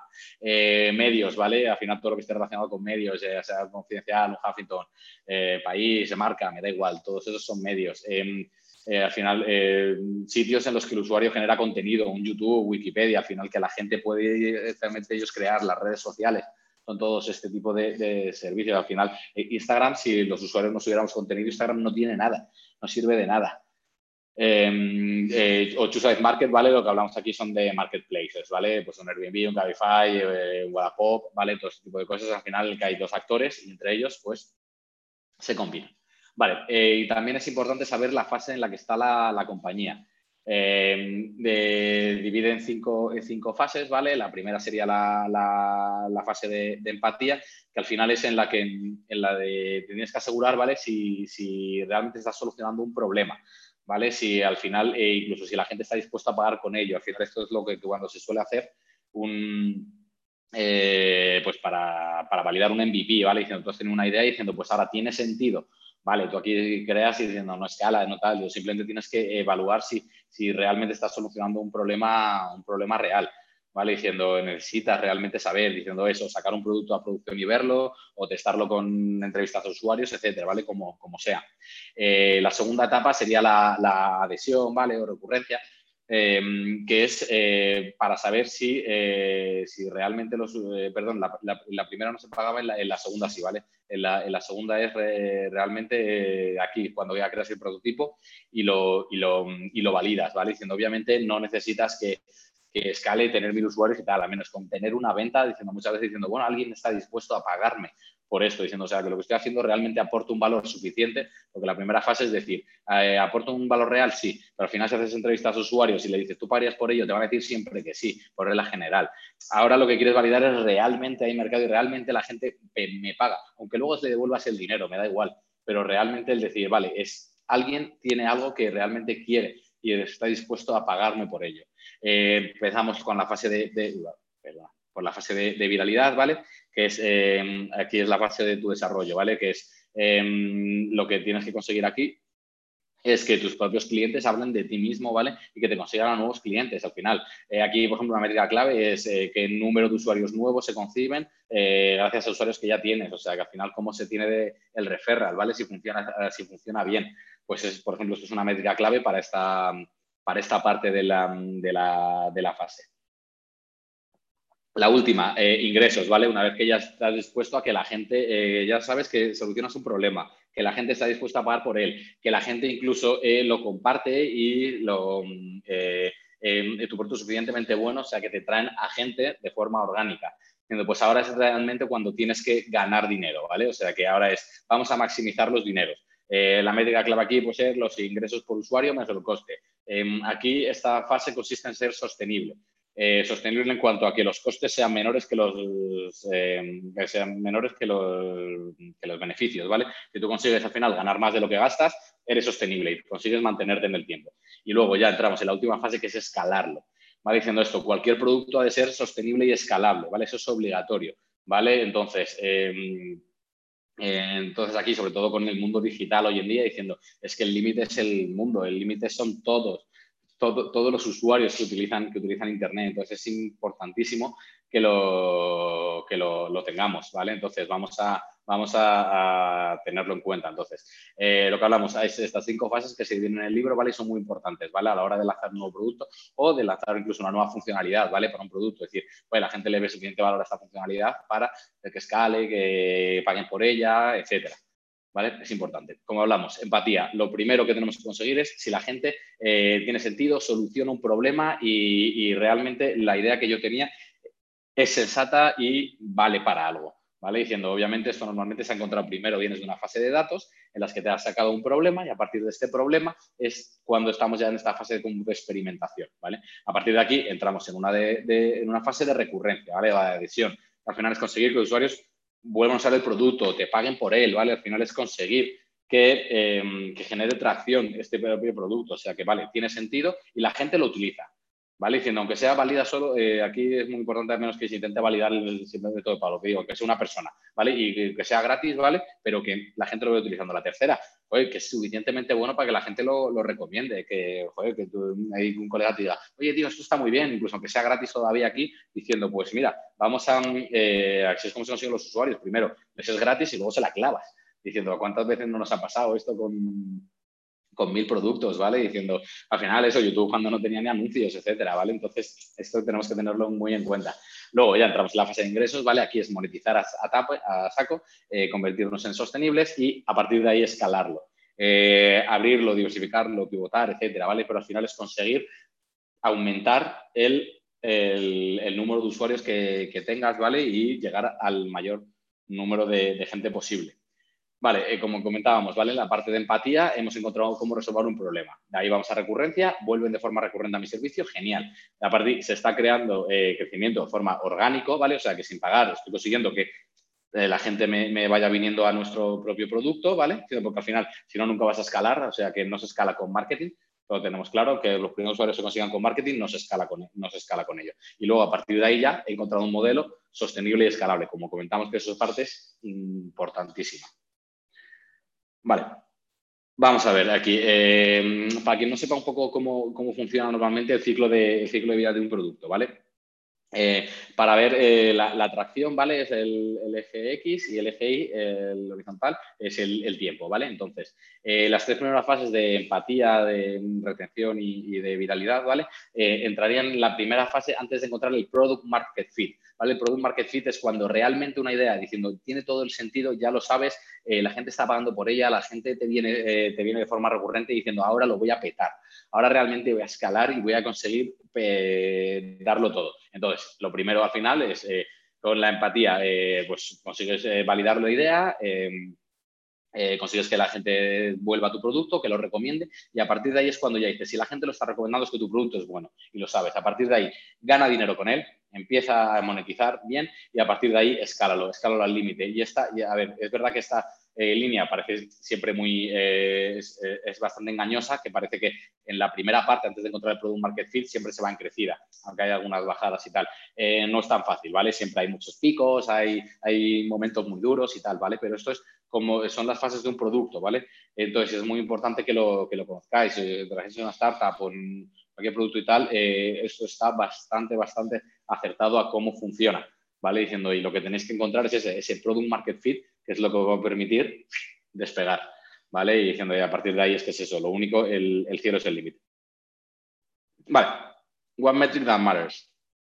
Lo que, lo que hablábamos, ¿vale? Em, ¿Cómo se consigue eh, llegar a estos, a estos niveles, ¿vale? Con eh, One Metric That Matters. Al final lo importante aquí es eh, conseguir una métrica única, ¿vale? Y que esté toda la empresa focalizada a esa.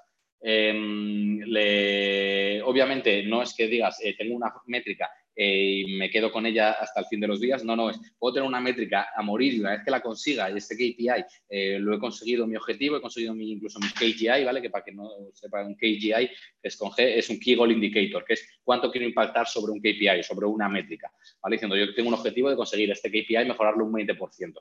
Es un, es un KPI, es un KGI y al final eso es muy importante de lo que hablamos para conseguir este este, eh, para lo que hablamos de, poder medir los datos de forma correcta. ¿Vale? de, forma que tenga, que tenga eh, sentido, diciendo para que luego los datos no te engañen y te den lo que tú quieras verlos.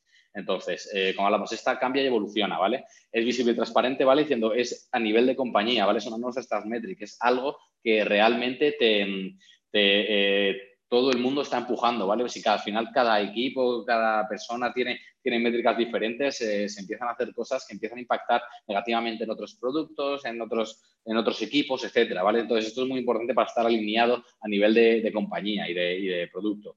Eh, y puede ser simple o compleja, como, como hablamos, puede ser una métrica sencillísima o una métrica que digas, no, es una métrica calculada que depende de, de eso, de un, eh, de lo que hablamos de Airbnb, por ejemplo, imaginaros que fuera un eh, noche reservadas en relación a, a, casas publicadas, ¿vale? Por ejemplo. Pues, pues, podría ser, ¿vale? Aquí os pongo unos, unos ejemplos, ¿vale? Que, que son reales de, de, empresas grandes, ¿vale? Y de empresas que lo han petado. O sea, que Facebook, ¿vale? Diciendo la que, lo que miden son los monthly active users. Es lo que realmente quieren saber. Eh, Spotify es el tiempo que se pasa la gente escuchando música. Amazon, el número de compras al mes. Eh, Airbnb, ¿cuántas eh, noches eh, reservas? LinkedIn lo mismo, Monthly Active Users, igual que, igual que Facebook. en WhatsApp, por ejemplo, son mensajes enviados. Han descubierto que los mensajes enviados es lo que más les es importante y al final esto también es para, sirve para conseguir el aha moment. El aha moment es al final es esa métrica que te permite em, que te, permite eh, alcanzar, es, eh, que te, realmente que te aumenta la retención, por así decirlo, ¿vale? Es cuando los usuarios realmente se dan cuenta del valor que aportas. por daros un ejemplo, en Facebook, por ejemplo, era, eh, se dieron cuenta de que si, si seguías, si agregabas a cinco amigos, ¿vale? la retención se disparaba, ¿vale? Es ese momento que la gente realmente le daba valor y era cuando le veía el valor. Entonces, ¿qué hacen? Todo su onboarding y todo lo centran a eso. ¿Vale? Porque se dieron cuenta que para mejorar el Monthly Active User entra una de un nivel por debajo, ¿vale? De primer, que era eso, era conseguir que eh, necesito que tenga cinco amigos. Si yo consigo que tenga cinco amigos, la retención se me dispara un 70%. Pues entonces es, vamos a eso. Y ese es el moment. Em, Twitter era que siguieras a 10 cuentas. Por ejemplo, digo, si conseguías seguir a 10 cuentas, eh, sabe que la retención aumentaba muchísimo. Pues, ¿qué hace? Pues te voy a dar que todo el onboarding y todo te voy a decir, no, pues sigue con gente. Primero te, voy a coger los emails de tus amigos pues te los encuentro. Si no, dime, eh, estos son los, eh, los topics más relevantes. Pero te hacen todo el rato de decir, joder, consigue seguir a 10 cuentas porque eso realmente es lo que les viene bien, ¿vale? Y es justamente esto lo que tenéis que descubrir vosotros en vuestro producto. Entonces, esto no os lo van a decir, nadie os lo va a saber. Cada producto es un mundo y cada tal. Eh, hay información en Internet, etcétera, pero conseguirlo. Una vez que lo conseguís es increíble, ¿vale? Diciendo, porque es que vais a ver cómo se disparan el resto, el resto de métricas, se disparan con una métrica tan simple como estas, ¿vale? Diciendo, es realmente es cuando, cómo le aportas valor al usuario y cuándo. Vale, Vamos con las métricas piratas y ya terminamos por hoy, ¿vale? Diciendo ya hacemos un pequeño ejercicio, eh, hacemos un pequeño juego y ya pues resolvemos dudas o, cualquier temita, ¿vale? Vale, métricas piratas. Ar, marineros. Madre mía, esto queda más guay cuando estoy con gente. Madre mía, qué, qué gato más mono. Vale, vamos a ponernos, ¿vale? Eh, métricas piratas. A ver, se llaman así, ¿vale? Eh, básicamente por el acrónimo que, es, que, es, que es AR, ¿vale? Diciendo, entonces, es muy fácil de acordarte, ¿vale? Eh, ¿Qué significa cada una? Adquisición, la primera, activación, retención, revenue y referral. Vale, eh, lo primero que debemos conseguir es adquisición, ¿vale? Conseguir clientes. Eh, da igual que sea a nivel de producto o a nivel de marketing, ¿vale? Diciendo, depende también de qué fase estés del producto. necesitamos precisamente adquirir nuevos clientes. Sin clientes no hacemos nada. luego se tiene que activar. Activar lo que hablamos. puede ser lo que queramos. Puede ser desde hacer un login a añadir un producto al carrito a pasar cierto tiempo en la web, a, leer un post, a lo que queramos, ¿vale? Depende, es lo que queramos utilizar de activación, ¿vale? Normalmente se utiliza esto luego para las métricas de active users que se, que se tenga. Eh, entramos luego en la retención, la retención, ¿cuántos usuarios se quedan? ¿Vale? ¿Cuántos usuarios que, se que han entrado dicen, ostras, pues le veo valor realmente a tu producto, diciendo, ya lo entiendo y voy a volver diciendo porque realmente me aporta algo, me aporta una solución a un problema que yo tengo y me es suficientemente útil. A partir de aquí al revenue, ¿vale? Diciendo vamos a, monetizar, vamos a ganar, a ganar dinero, ¿vale? Em, da igual el modelo que tengas, que sea suscripcional, que sea de pago, que sea indiferente, ¿vale? Es ganar dinero y a partir de ahí referral, ¿vale? Que es al final conseguir usuarios. Eh, ¿Tienen que ser lineales como están puestos aquí? No, no tiene por qué. Cada producto es un mundo. Em, mm, o sea que no tiene por qué, sino puede que el revenue esté en la activación, si es una cosa que, todo el mundo conozca ya, o cualquier app de pago, juego de pago. Em, depende, por ejemplo, Dropbox lo que hizo fue el referral empezar en adquisición. Empezaron con un sistema de referral, al final es la adquisición, para que lo pueda utilizar otro, otro, otro usuario tienes que invitarlo. Si invito, te invito a, a te damos un giga a ti y un giga al otro al final esto es eh, muy utilizado en el CAC, en el coste por adquisición para el cliente, ¿vale? Entonces, eh, es muy importante que os quedéis con esto, ¿vale? Eh, esto relacionado con las de Lean Analytics es, muy, es muy fácil de, entenderlo, ¿vale? Diciendo, depende del estado que estés en, el, en, tu, en, tu, en la que fase estés del proyecto, ¿vale? Pues tendrás que atacar unas u otras. Obviamente, no se atacan las cinco a la vez, no es, no, mientras estoy en adquisición estoy en revenir, no, estoy aquí en una fase de retención, todo mi objetivo al final aquí, los KPIs y las acciones que voy a tomar son para mejorar esa parte. No, no voy a pensar en el revenue, no voy a pensar en el referral, porque si no, ya sabemos que quien mucha barca eh, poco aprieta y, perder foco es facilísimo en producto. ¿Vale? Diciendo, todo el mundo te va a pedir todo como el producto, el product product designer, todo el mundo lo quiere todo, lo quiere ya y para ellos. Y, y tú eres el encargado de decir que no, de, de poder saber qué es lo que se va a hacer, qué es lo que tiene sentido y tal, y eso te lo dan los datos y saber en qué fase estás y en qué momento de tu, de tu producto. Vale. Eh, ¿Cómo funciona eso? Eh, adquisición, ¿cómo te encuentran? Eh, ¿Han tenido una primera buena experiencia suficiente como para utilizarlo? Los usuarios vuelven, ¿vale? ¿Cómo haces dinero? Y cómo los usuarios se consigue al final todo esto de forma orgánica, ¿vale? De conseguir nuevos, nuevos usuarios.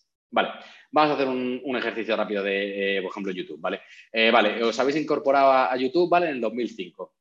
La plataforma está arrancando y ya tenéis los primeros usuarios subiendo contenidos y consumiendo. Eh, vale, hablando del CEO, te da todo lo que ha hecho para variar con los usuarios. vamos, sí, que te, cuenta que todo lo que han hecho para variar con los usuarios son los principales puntos de la propuesta de valor. Se ha validado tanto el interés que tiene la gente en poder compartir de forma fácil momentos de subidas, como subir vídeos graciosos, hobbies, creación de gente que no conozcan, etcétera, ¿vale? Entonces, en este momento YouTube es así, ¿vale? Es, como veis, precioso, UX friendly, es la mejor experiencia que habéis podido ver en vuestra vida. También recordad que era el 2005, ¿sabes? Pero ojito, ¿eh? ojito lo que pasó en 2005. digo yo, gracias a Dios, eso, por ejemplo, digo, eso yo que estoy en 20, esas fotos se borraron y no van a volver. Gracias a Dios. Vale, eh, entonces los usuarios básicamente lo que pueden hacer son ver los vídeos que hay colgados, mandar como favoritos y eh, reproducirlos, ¿vale? Eh, dejar mensajes y, subir los vídeos, ¿vale? ¿En qué fase diríais que se encuentra ahora mismo YouTube? Escribirlo por el, por el chat.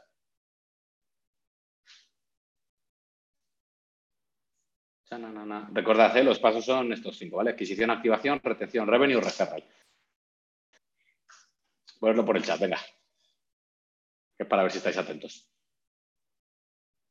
Activación, retención, revenue, activación, revenue. Vale. Vale, personalmente diciendo aquí, eh, lo principal, ¿vale? Están en una fase de retención, ¿vale? estamos diciendo que ya tenemos a los primeros usuarios. Si ya tenemos a los primeros usuarios, eh, lo principal es que, vuelvan, ¿vale? Diciendo, eh, un, usuario, un usuario nuevo, un usuario, perdón, un usuario recurrente, vamos, perdón, un usuario nuevo cuesta entre 6 y 7 veces más por media que un usuario nuevo conseguirlo, ¿vale? Entonces, una vez que ya tienes usuarios, que ya está empezando a traccionar, es importantísimo retener a esos usuarios, que esos usuarios vuelvan, esos usuarios realmente cojas y digas, y porque al final también tienes que validar que los usuarios que realmente han entrado aquí, sea por lo que sea, repiten, porque eso es cuando realmente les estás solucionando un problema que tienen y que no tienen una vez. A ver, obviamente eh, vamos a pensar que esto es YouTube, no, es, no estás comprando joyas de lujo, ¿vale? Entonces, eh, pues lo que comentábamos, digo, por ejemplo, la fase de retención en un sistema de, eso, de compras de coches no tiene tanto sentido. Pero aquí sí, aquí todo esto y un proyecto digital de este estilo eh, tiene muchísimo sentido que vaya a retención, ¿vale? O sea que cuando ya empezáis a, tracear, a, tener un poco de, eh, un poquito de tracción, eh, ya la gente está utilizando tu producto, ¿vale? Aunque no puedan hacer muchas cosas, digo, no es el YouTube que tenemos ahora, es ese YouTube asqueroso que veis ahí, pero es importantísimo el, que los usuarios que entren se vayan quedando. Si no conseguís retener a los usuarios, no tenéis un producto al final, eh, bueno, eh, si es un producto que tenga que basarse en retención. Diciendo, no podéis estar consiguiendo clientes nuevos en todo momento porque no escala, ¿vale? El producto nunca escalaría, ¿vale? Entonces, en este caso, necesitaríamos eh, retención. Vale, Vamos allá. Eh, aquí eh, las métricas pirata al final están eh, combinadas entre ellas, ¿vale? Al final el referral te trae adquisición, la activación te trae retención, te trae revenue, ¿vale? Siendo no es un, lo que hablamos, no tienen que ser lineales, no todas las empresas lo tienen, no es lo mismo una retención así que, una empresa que no tenga retención, digo, pues porque no lo tiene, diciendo, porque obviamente, claro, diciendo un Mercadona sí que tiene retención, claro, diciendo, obviamente tengo que comer todos los días, pero digo, tú no te compras un Gucci todos los días, se supone.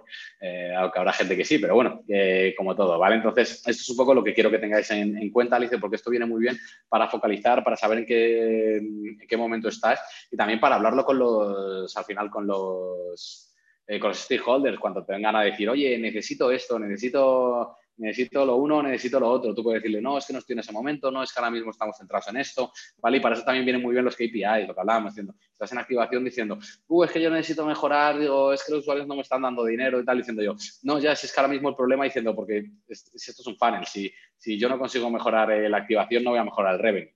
¿Vale? Entonces, vamos aquí. Eh, esto, como vemos, es, es, un funnel, ¿vale? Vamos a pensar que es un producto que tiene las, las, cinco, las cinco fases normales. Entonces, vale, tú tienes una adquisición en la que te entra el 100% de los usuarios. Esto es un funnel normal.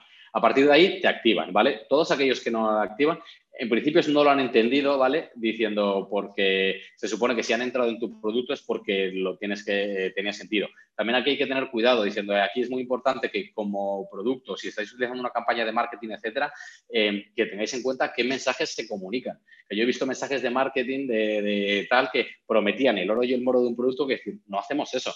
Al final, eh, entonces, claro, la activación se te va a pique. Entonces, eh, aunque no es vuestro trabajo, ¿vale? Diciendo tal, pero pedirle las creatividades, qué copies están utilizando, a qué público están yendo, etcétera, ¿vale?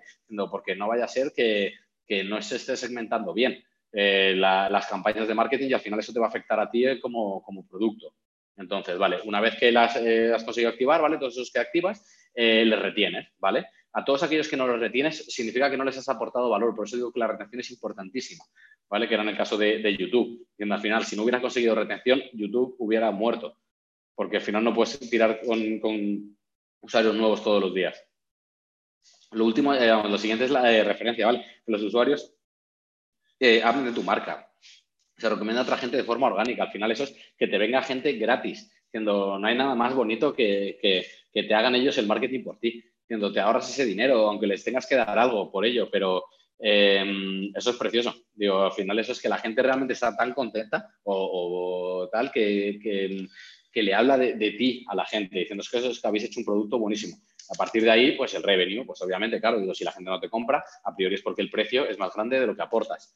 Obviamente, me refiero, si costara un euro una cosa cara y tal, diciendo que la gente quiere, lo va a comprar. Hay veces que anda que yo lo he comprado chorradas que hay por AliExpress que no me aportan ningún valor pero ninguno. Pero diciendo, ah, que era un euro. Diciendo, madre de Dios, ¿cuánta basura habré comprado? Pues lo mismo, pero claro, eso era barato. Pero claro, diciendo, si la gente, claro, si es la, esa misma mierda me la pone en cara, pues directamente nunca hubiera comprado. ¿Vale? Y lo que pasa, digo, pues pensad en cualquier producto, ¿vale? Que utilicéis a diario, etcétera y tal. Digo, y es como, como, cómo utilizan, ¿vale? Diciendo un Instagram al principio, pues allá porque está en un sistema de, de referral directamente, diciendo, porque claro, es, ¿tú cómo conoces Instagram? Instagram no tiene marketing, no tiene anuncios, diciendo, te dicen, pero ¿cómo no tienes Instagram? O te dicen, te etiqueta en Instagram o lo que sea, diciendo, obviamente, que, te creas ansiedad haciéndoles un referral, con eso ya te activa. Vamos, la activación luego sí que la tienen trabajada, que es, a lo mejor en su caso, que es seguir a cinco amigos, imagínate. Pues una vez que sigues también a cinco amigos, pues ya saben que la retención la tienes eh, a priori. Vamos, que eh, es muy fácil tenerlo. Y una vez que te han enganchado, que hacen el revenue? Pues te ponen anuncios hasta la, hasta la saciedad. Madre de Dios, digo, si es que cada vez digo que te metes en Instagram, te metes ahí diciendo cómo puede ser tres, tres fotos y un anuncio diciendo madre de Dios. Y sabes lo peor de todo, que tú no te vas. Eso lo has conseguido brutal. Ganan dinero, una barbaridad, diciendo, y, nada, y así no te parece que, que, sea nada, porque para ti crees que es gratis al final digo, te estás tirando ahí dos horas de tu vida y tal. Entonces, así es como funcionan los productos, ¿vale? Y todos, más o menos todos los productos funcionan así. Entonces, esto es importante que lo, tengamos en cuenta. Vale, eh, ¿cómo movemos el funnel? ¿Vale? Diciendo eh, lo que hablamos, es un funnel. En caso de que sepamos que los drops son parecidos, etcétera, eh, siempre mejorar arriba, ¿vale? En el top of the funnel. cuanto más arriba es, es, mejor porque al final lo que estás aumentando es el número total de usuarios que llegan al, al paso final.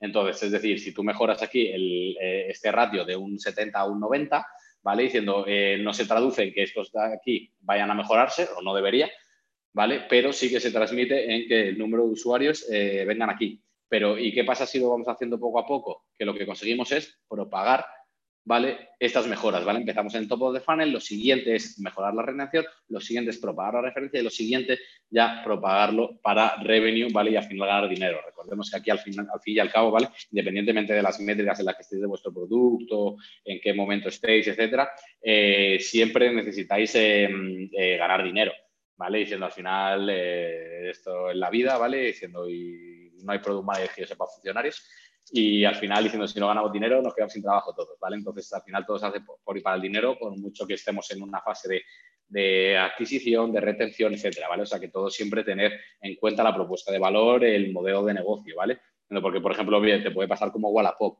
que, que Wallapop tiene el, eh, al principio pues no ganaban dinero y no tenían forma y no sabían. Si tú le preguntas a Wallapop, oye, ¿cómo ganáis dinero? Y decían, no sé.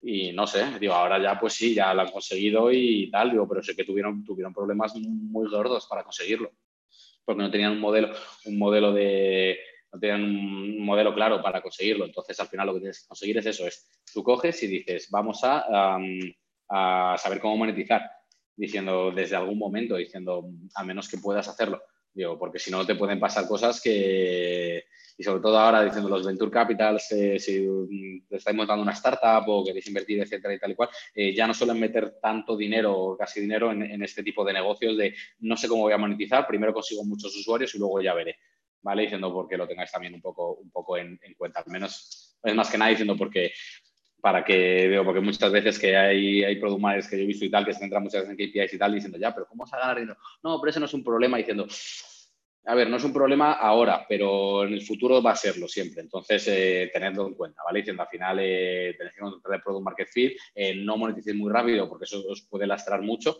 pero siempre tened en cuenta que en algún momento vais a necesitarlo, ¿vale? Tener siempre ese plan B, ese plan C, etcétera, diciendo para, poder tirar por, ahí. Vale, pues venga, vamos a, jugar a un juego. Eh, nos metemos en la página de esta de aquí, ¿vale? La copio y la pego es kahoot.it, ¿vale? Y vamos a hacer unas preguntitas. Vale, y aquí que aparezca el game pin y tal, eh, poned este de aquí, el 513186. Os lo copio también por aquí. ¿Vale? Así os ponemos unas preguntillas y tal, ¿vale? Y con esto ya terminamos, vamos, terminamos. Eh, eh, resolvemos cualquier duda que se os haya podido quedar, cualquier cosita que, que, os quede, ¿vale? Se puede jugar con el ordenador, con el móvil. Vamos ya.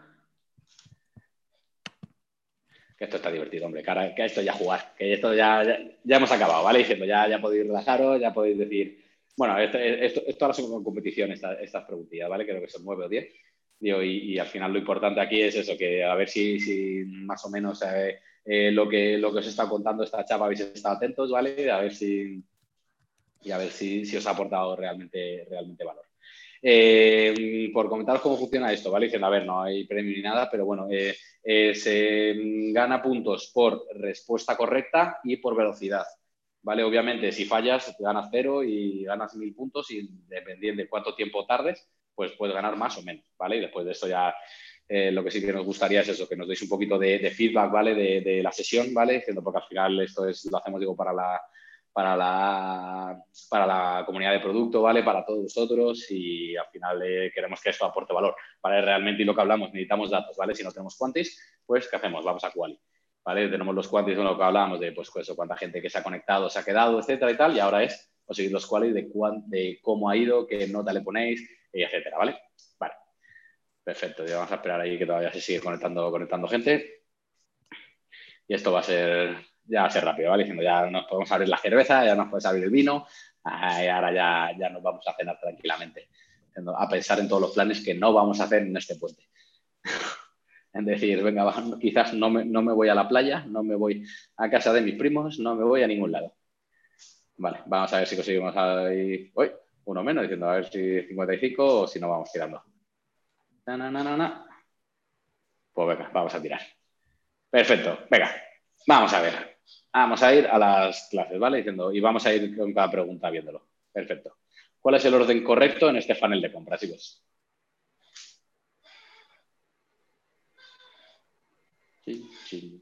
Chin,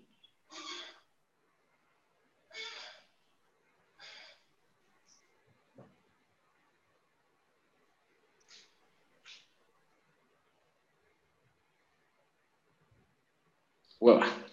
Vale, bien. A ver, digo, no sé si ha sido por tiempo y tal, ¿vale? Pero obviamente primero el detalle del producto, luego vemos el carrito y luego introducimos la tarjeta, ¿vale? Diciendo, tú no puedes ver el carrito, vamos, el, azul obviamente no puede ser porque no, primero no vas a introducir la tarjeta y luego vas a ver el producto, ¿vale? Que si no, eh, bueno, si alguien consigue validar ese modelo de negocio, es un puto amo, básicamente. Y, el otro, ¿vale? De ver carrito, ¿vale? Eh, obviamente no, si ves el carrito antes de un detalle de producto, no tendrías nada en el carrito. ¿Vale? Diciendo, no es que no se pueda hacer, ¿vale? Pero justamente lo que quiero ver, que si hacéis este funnel, de aquí a aquí, puede que sí que haya algo, puede haber datos, pero de aquí luego, cuando veamos el detalle de producto, va a ser un 0%. Bueno, va a ser algo más porque puede venir en otro día, etcétera. Pero es importante que lo, tengamos. Perfecto. Vamos a la siguiente. Venga, va, empieza, empieza a pitar a hack ganando. Vamos a ir a saco. Vamos a ir. Venga, ¿qué es el ARPU?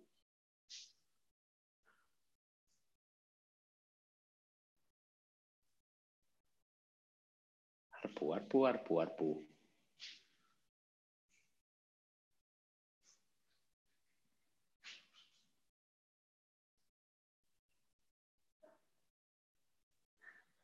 Vale, perfecto, perfecto, por user. Pues qué pena, nadie ha puesto por ulolote. Fíjate que me encantaba, ¿eh? Yo, estaba, yo, estaba, aquí diciendo, joder, que a ver qué les pongo, digo, unit usability, diciendo, digo, yo, como se me ocurría nada, diciendo, venga, invento palabras. Eh, per unit no, ¿vale? Y per usability tampoco, ¿vale? No, esos, no son datos que se, que se midan, ¿vale? Eh, bueno, el per unit podría ser, eh, al final el revenue per unit, al final es el precio. Digo, al final es lo que te, te cuesta una, una, unidad de cualquier producto, ¿vale? Eso no, no hay KPI como tal, otro que sea diferente al precio de, de compra.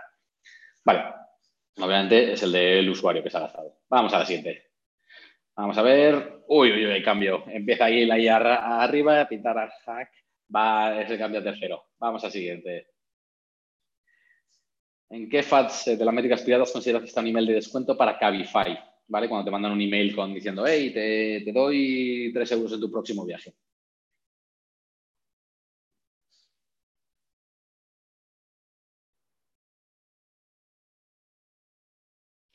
Ah, sí, digo, perdonad, claro, digo, sí, sí, las preguntas se hacen en, mi pantalla y vosotros contestáis desde vuestro ordenador, desde vuestro móvil o etcétera, ¿vale? Diciendo si no lo ponéis ahí a doble pantalla, etcétera. Vale, em, retención y activación, ¿vale? He puesto ambos, digo, dependiendo qué tipo de usuarios. Pero a ver, eh, adquisición no es porque ya eres usuario.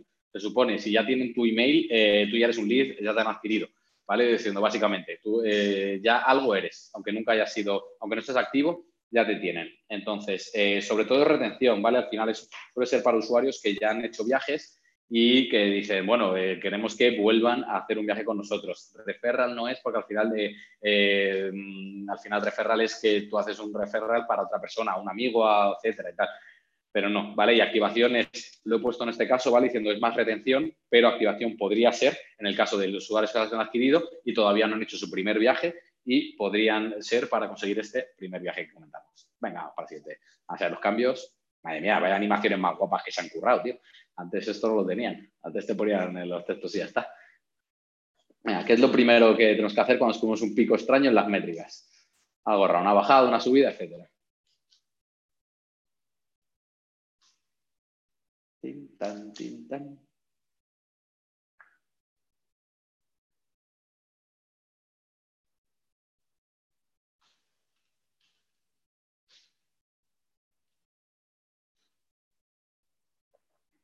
Vale, muy bien, aislar las métricas, ¿vale? Diciendo al final, eh, hombre, como toda la taxonomía se supone si no sabes cuáles son las métricas, ¿vale? Pero suponiendo que te las conoces, ¿vale? Eh, la taxonomía en sí misma no te da nada. Entonces, lo que tienes que hacer es aislar las métricas, ver propiedades, etcétera, diciendo para ver si encuentras una razón del por qué. A lo mejor ves encontrar problemas de que los usuarios Android les pasa no sé qué, o que los que vienen de la fuente de adquisición, o etcétera, ¿vale? Pueden pasar mil cosas, ¿vale? Y lo primero que tenemos que hacer es qué ha pasado. Y luego, eh, por ejemplo, diciendo, claro, la primera vez que se descubrir que cuando yo, claro, hay productos que cuando llueve la gente pide más, por ejemplo, comida a domicilio quizá la primera vez que salió el primero, hace 10, 20 años y tal, quizá no se sabía esto diciendo, pues es lo típico, diciendo, ¿qué ha pasado hoy? Pues aislando las métricas, diciendo, no, es que ayer llovió, diciendo, hostias. Pues estas son las cosas que de repente descubre diciendo, no, no, es que tu producto es, de repente diciendo, no, es que el día del 11 del 11 la gente compra porque es el día de soltero, porque es el Blue Monday. Joder, el Blue Monday se descubrió porque es el día más triste del año, diciendo, ¿por qué si es un lunes? Normal y corriente, diciendo, pero no, se estudia y tal, ¿vale? Entonces es justamente estas cosas que se tiene que, hacer. Ay, qué poco, nadie le ha dicho que quiere mandar un email al CEO ahí diciendo, fuego, fuego, ah, ah, vamos a morir todos. Madre mía un poco tremendistas, con lo que mola eso. Vamos a ver cambios. Bueno, bueno, hoy sigue en cabeza, aunque yo está, yo está cerquita y David también. Bueno, es que, bueno, es que estáis todos al lado. Es que esto es, estos son dos segundos que un tarde en responder. Venga, ¿en qué fase de las métricas piratas consideráis el mes gratis de prueba YouTube Premium? Ese con el que no paran de darnos el coñazo todos los días y tal, que decimos, pero ¿alguien se lo ha hecho? Digo, pues efectivamente, digo, estamos todos igual diciendo, nadie, nadie sabe por qué, por qué está, por qué tal, pero bueno, ahí, ahí, está.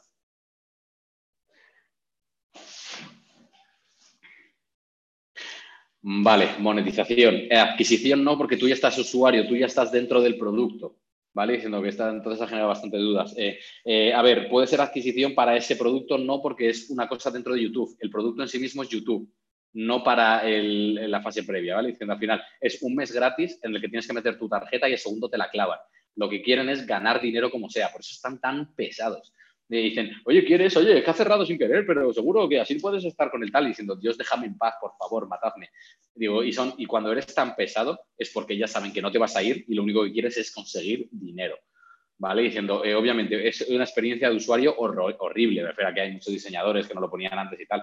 Eh, claro, si me voy al mes es gratis, sí, eh, efectivamente. Em, efectivamente, si me voy al mes es gratis, pero lo que quieren conseguir, su objetivo es monetización. Me refiero, saben que siempre que tú consigas que un tío hace tal, no se va a ir el 100% de los usuarios, te lo digo de ya. Te lo digo de ya, es como, joder, no sé si conocéis, digo, a mí es que me sale muchísimo un anuncio de una de una marca de cazoncillos, de Onda Tax se llama, que al final es que te envían un cazoncillo y luego te hacen un recurrente, pero el primer mes es gratis. Pues eh, lo que hacen es que a mí, eh, claro, diciendo yo me pedí el primero gratis, me di de baja y a tomar por culo. Te dejan como que no te puedes dar de baja en siete días, cosas así, pero mientras no se espabilado, pero me refiero, y si lo siguen haciendo es porque eh, les, les, sale rentable. Sabe que hay gente que no se da de baja, a lo mejor le cobran el segundo, pero con el segundo ya han sufragado el, el primero, etcétera, ¿vale? Entonces, esto es lo que, lo que está, por eso es tan pesado. ¿Vale? Activación. Eh, no porque activar YouTube ya estás activado, ¿vale? Y retención sí que no, por favor. Para retención sí que es lo más opuesto a, retención, porque es la peor experiencia del usuario que se le puede dar. Lo que pasa es que, claro, YouTube Google pueden hacerlo porque te vas a quedar, ya te tienen por los huevos agarrado. Pues venga, vamos a ver. Uy, uy, hay, hay, hay cambios. Aquí ha habido cambios. Venga, vas a. Vamos a ver.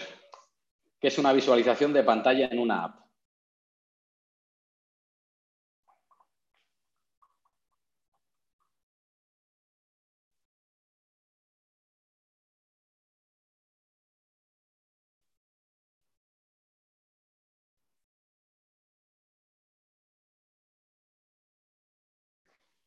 Ah, perfecto, está, la tenéis bien. Vale, es un evento, ¿vale? Diciendo al final es una, es una acción en sí mismo, una selección de pantalla. El nombre de pantalla sería la propiedad de evento. ¿vale? Por ejemplo, podría llegar a ser. Eh, y propiedad de usuario eh, no es, porque la propiedad de usuario es todo lo que está referente a un usuario. Es una fuente de adquisición, eh, si es en Android o en iOS, ese tipo de, bueno, ese tipo de cosas también podría ser propiedad de evento, depende. Pero vamos, es, es lo que sería, ¿vale? Es un evento porque al final es lo que tú, cuando vas a traquear, tú esto lo puedes traquear. Si lo puedes traquear, es un evento. Una propiedad en sí misma no se puede traquear. Mientras que una visualización de pantalla sí que tienes una métrica como tal. ¿Vale? Diciendo por qué lo tengáis en cuenta. Eventos se pueden traquear, son métricas mientras que las propiedades no son métricas en sí mismas. O ayudan para aislar las métricas y conocer un poquito más. Venga, ya está un fire. Vamos a ir, vamos a ir a la setina. Venga, ¿en qué fase de las métricas piratas consideráis la manzana de Apple con luz en los ordenadores? Eso de que, se te encienda la pantallica y mira, qué mono.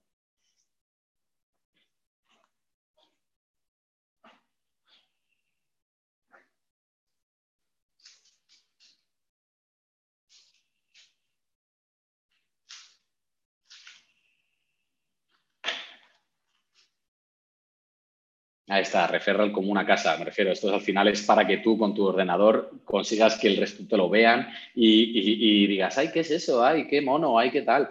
No tienes un Dell, no, no, tienes una manzana que brilla, ¿vale? Eso obviamente tenía sentido hace tiempo y tal. Digo, no sé si recordáis una foto que había de una, de una universidad, hay una aula magna en, Estados Unidos, todos, todos, todos con un Mac.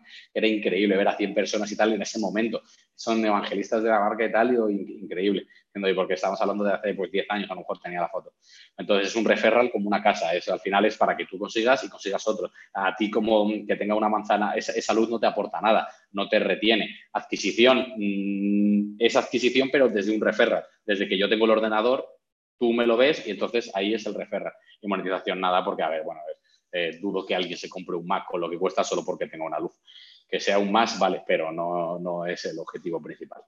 Venga, vamos para allá a ver cómo vamos. Bueno, se sigue. Bueno, hay un poquito más de distancia hasta Irene. Vamos a ver. Vamos a ver. ¿Cuánto cuesta aproximadamente más un cliente nuevo versus uno recurrente?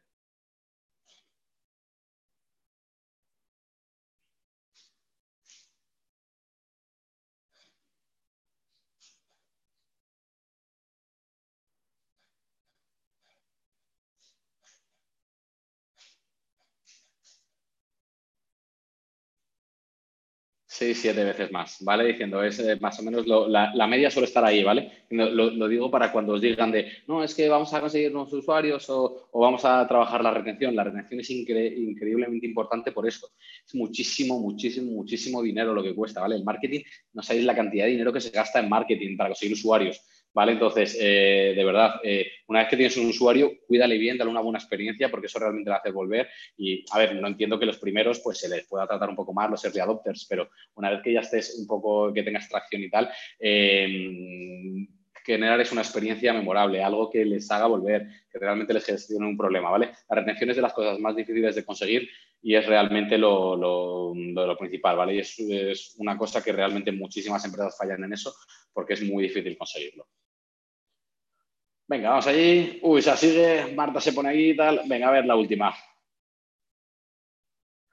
Ah. ah, no, la penúltima. ¿En qué fase de las métricas piratas? El día 1 del MVP en una nueva startup. Donde habéis sacado un, MVP eh, y lo estáis haciendo ahora mismo.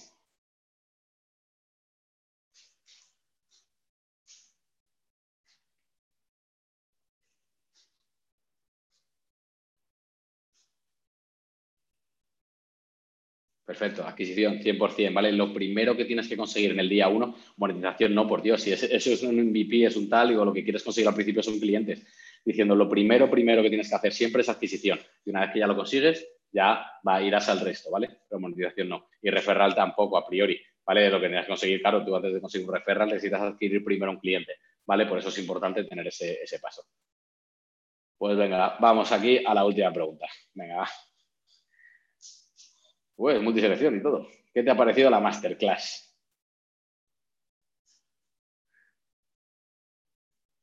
Uy, uy, uy. Oh, mamá es la buena, ¿eh? No me engañéis. oh, mamá.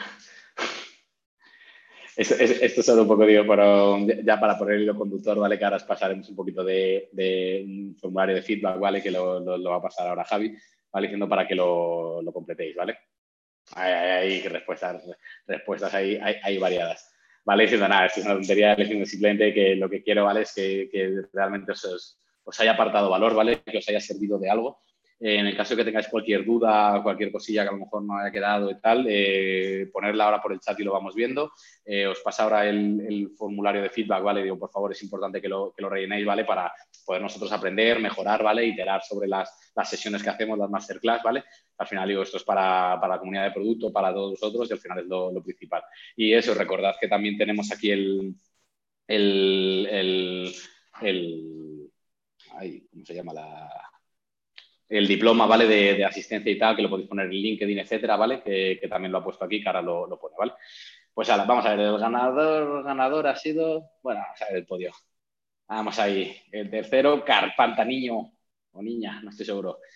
El segundo, Pitarajak, al final ha conseguido recuperar ahí. el primero, tananana, ¿vale? Diciendo, por favor, rellenar el fido, ¿vale? Uy, David, uy, se fallado. Madre mía. Runners al final ha quedado cuarto y Bell ha quedado quinto. Pero muy bien, chicos, digo, espero de verdad que os haya aportado valor, que, os sirva de mucho, ¿vale? Diciendo eso, dudas, cosillas que tenéis, eh, las podéis dejar en el chat. Eh, podéis agregarme en LinkedIn, soy Alex Chicharro, eh, mi mail es alexchicharro.gmail.com, ¿vale? Si tenéis cualquier duda, cualquier cosilla que, que, queréis también ver, ¿vale? Alex, ha sido brutal. Muchas gracias de nuevo por toda la energía. Te lo has currado mucho, como siempre. creo que ha sido un entrenamiento muy práctico, además, como los que nos gusta hacer en The Hero Camp. Gracias a todos también eh, por estar ahí hasta el final. Eh, esperamos, como ha dicho Alex, que, os haya servido. Aquí son, eh, es nuestra pasión que, que, sigáis dando pasos adelante. Así que nada, muchísimas gracias a todos. No os perdáis el diploma que estamos compartiendo para que os lo llevéis después de estar estas horas de jueves aquí entrenando con nosotros. Y bueno, y, alguna noticia para compartir por aquí con vosotros, ya que estamos, es que el 12 de noviembre tenemos la siguiente edición de Digital Product Manager full remoto, totalmente en remoto, ¿vale? La siguiente, llevamos, fijaos, cinco ya, desde septiembre solo, cinco ediciones, imaginad cómo, cuánta gente está entrenando. Eh, que sepáis también que a partir de enero más ediciones del curso de Digital Product Manager, también del Digital Product Designer ya en la segunda edición.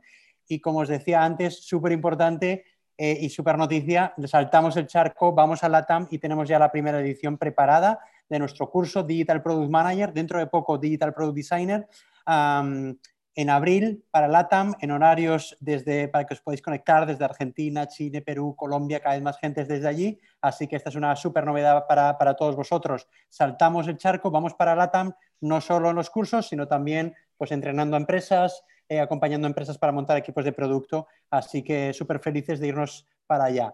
Eh, y esto ha sido solo por, por, vuestro eh, interés desde hace ya unos cuantos meses que cada vez hay más gente de allí con nosotros.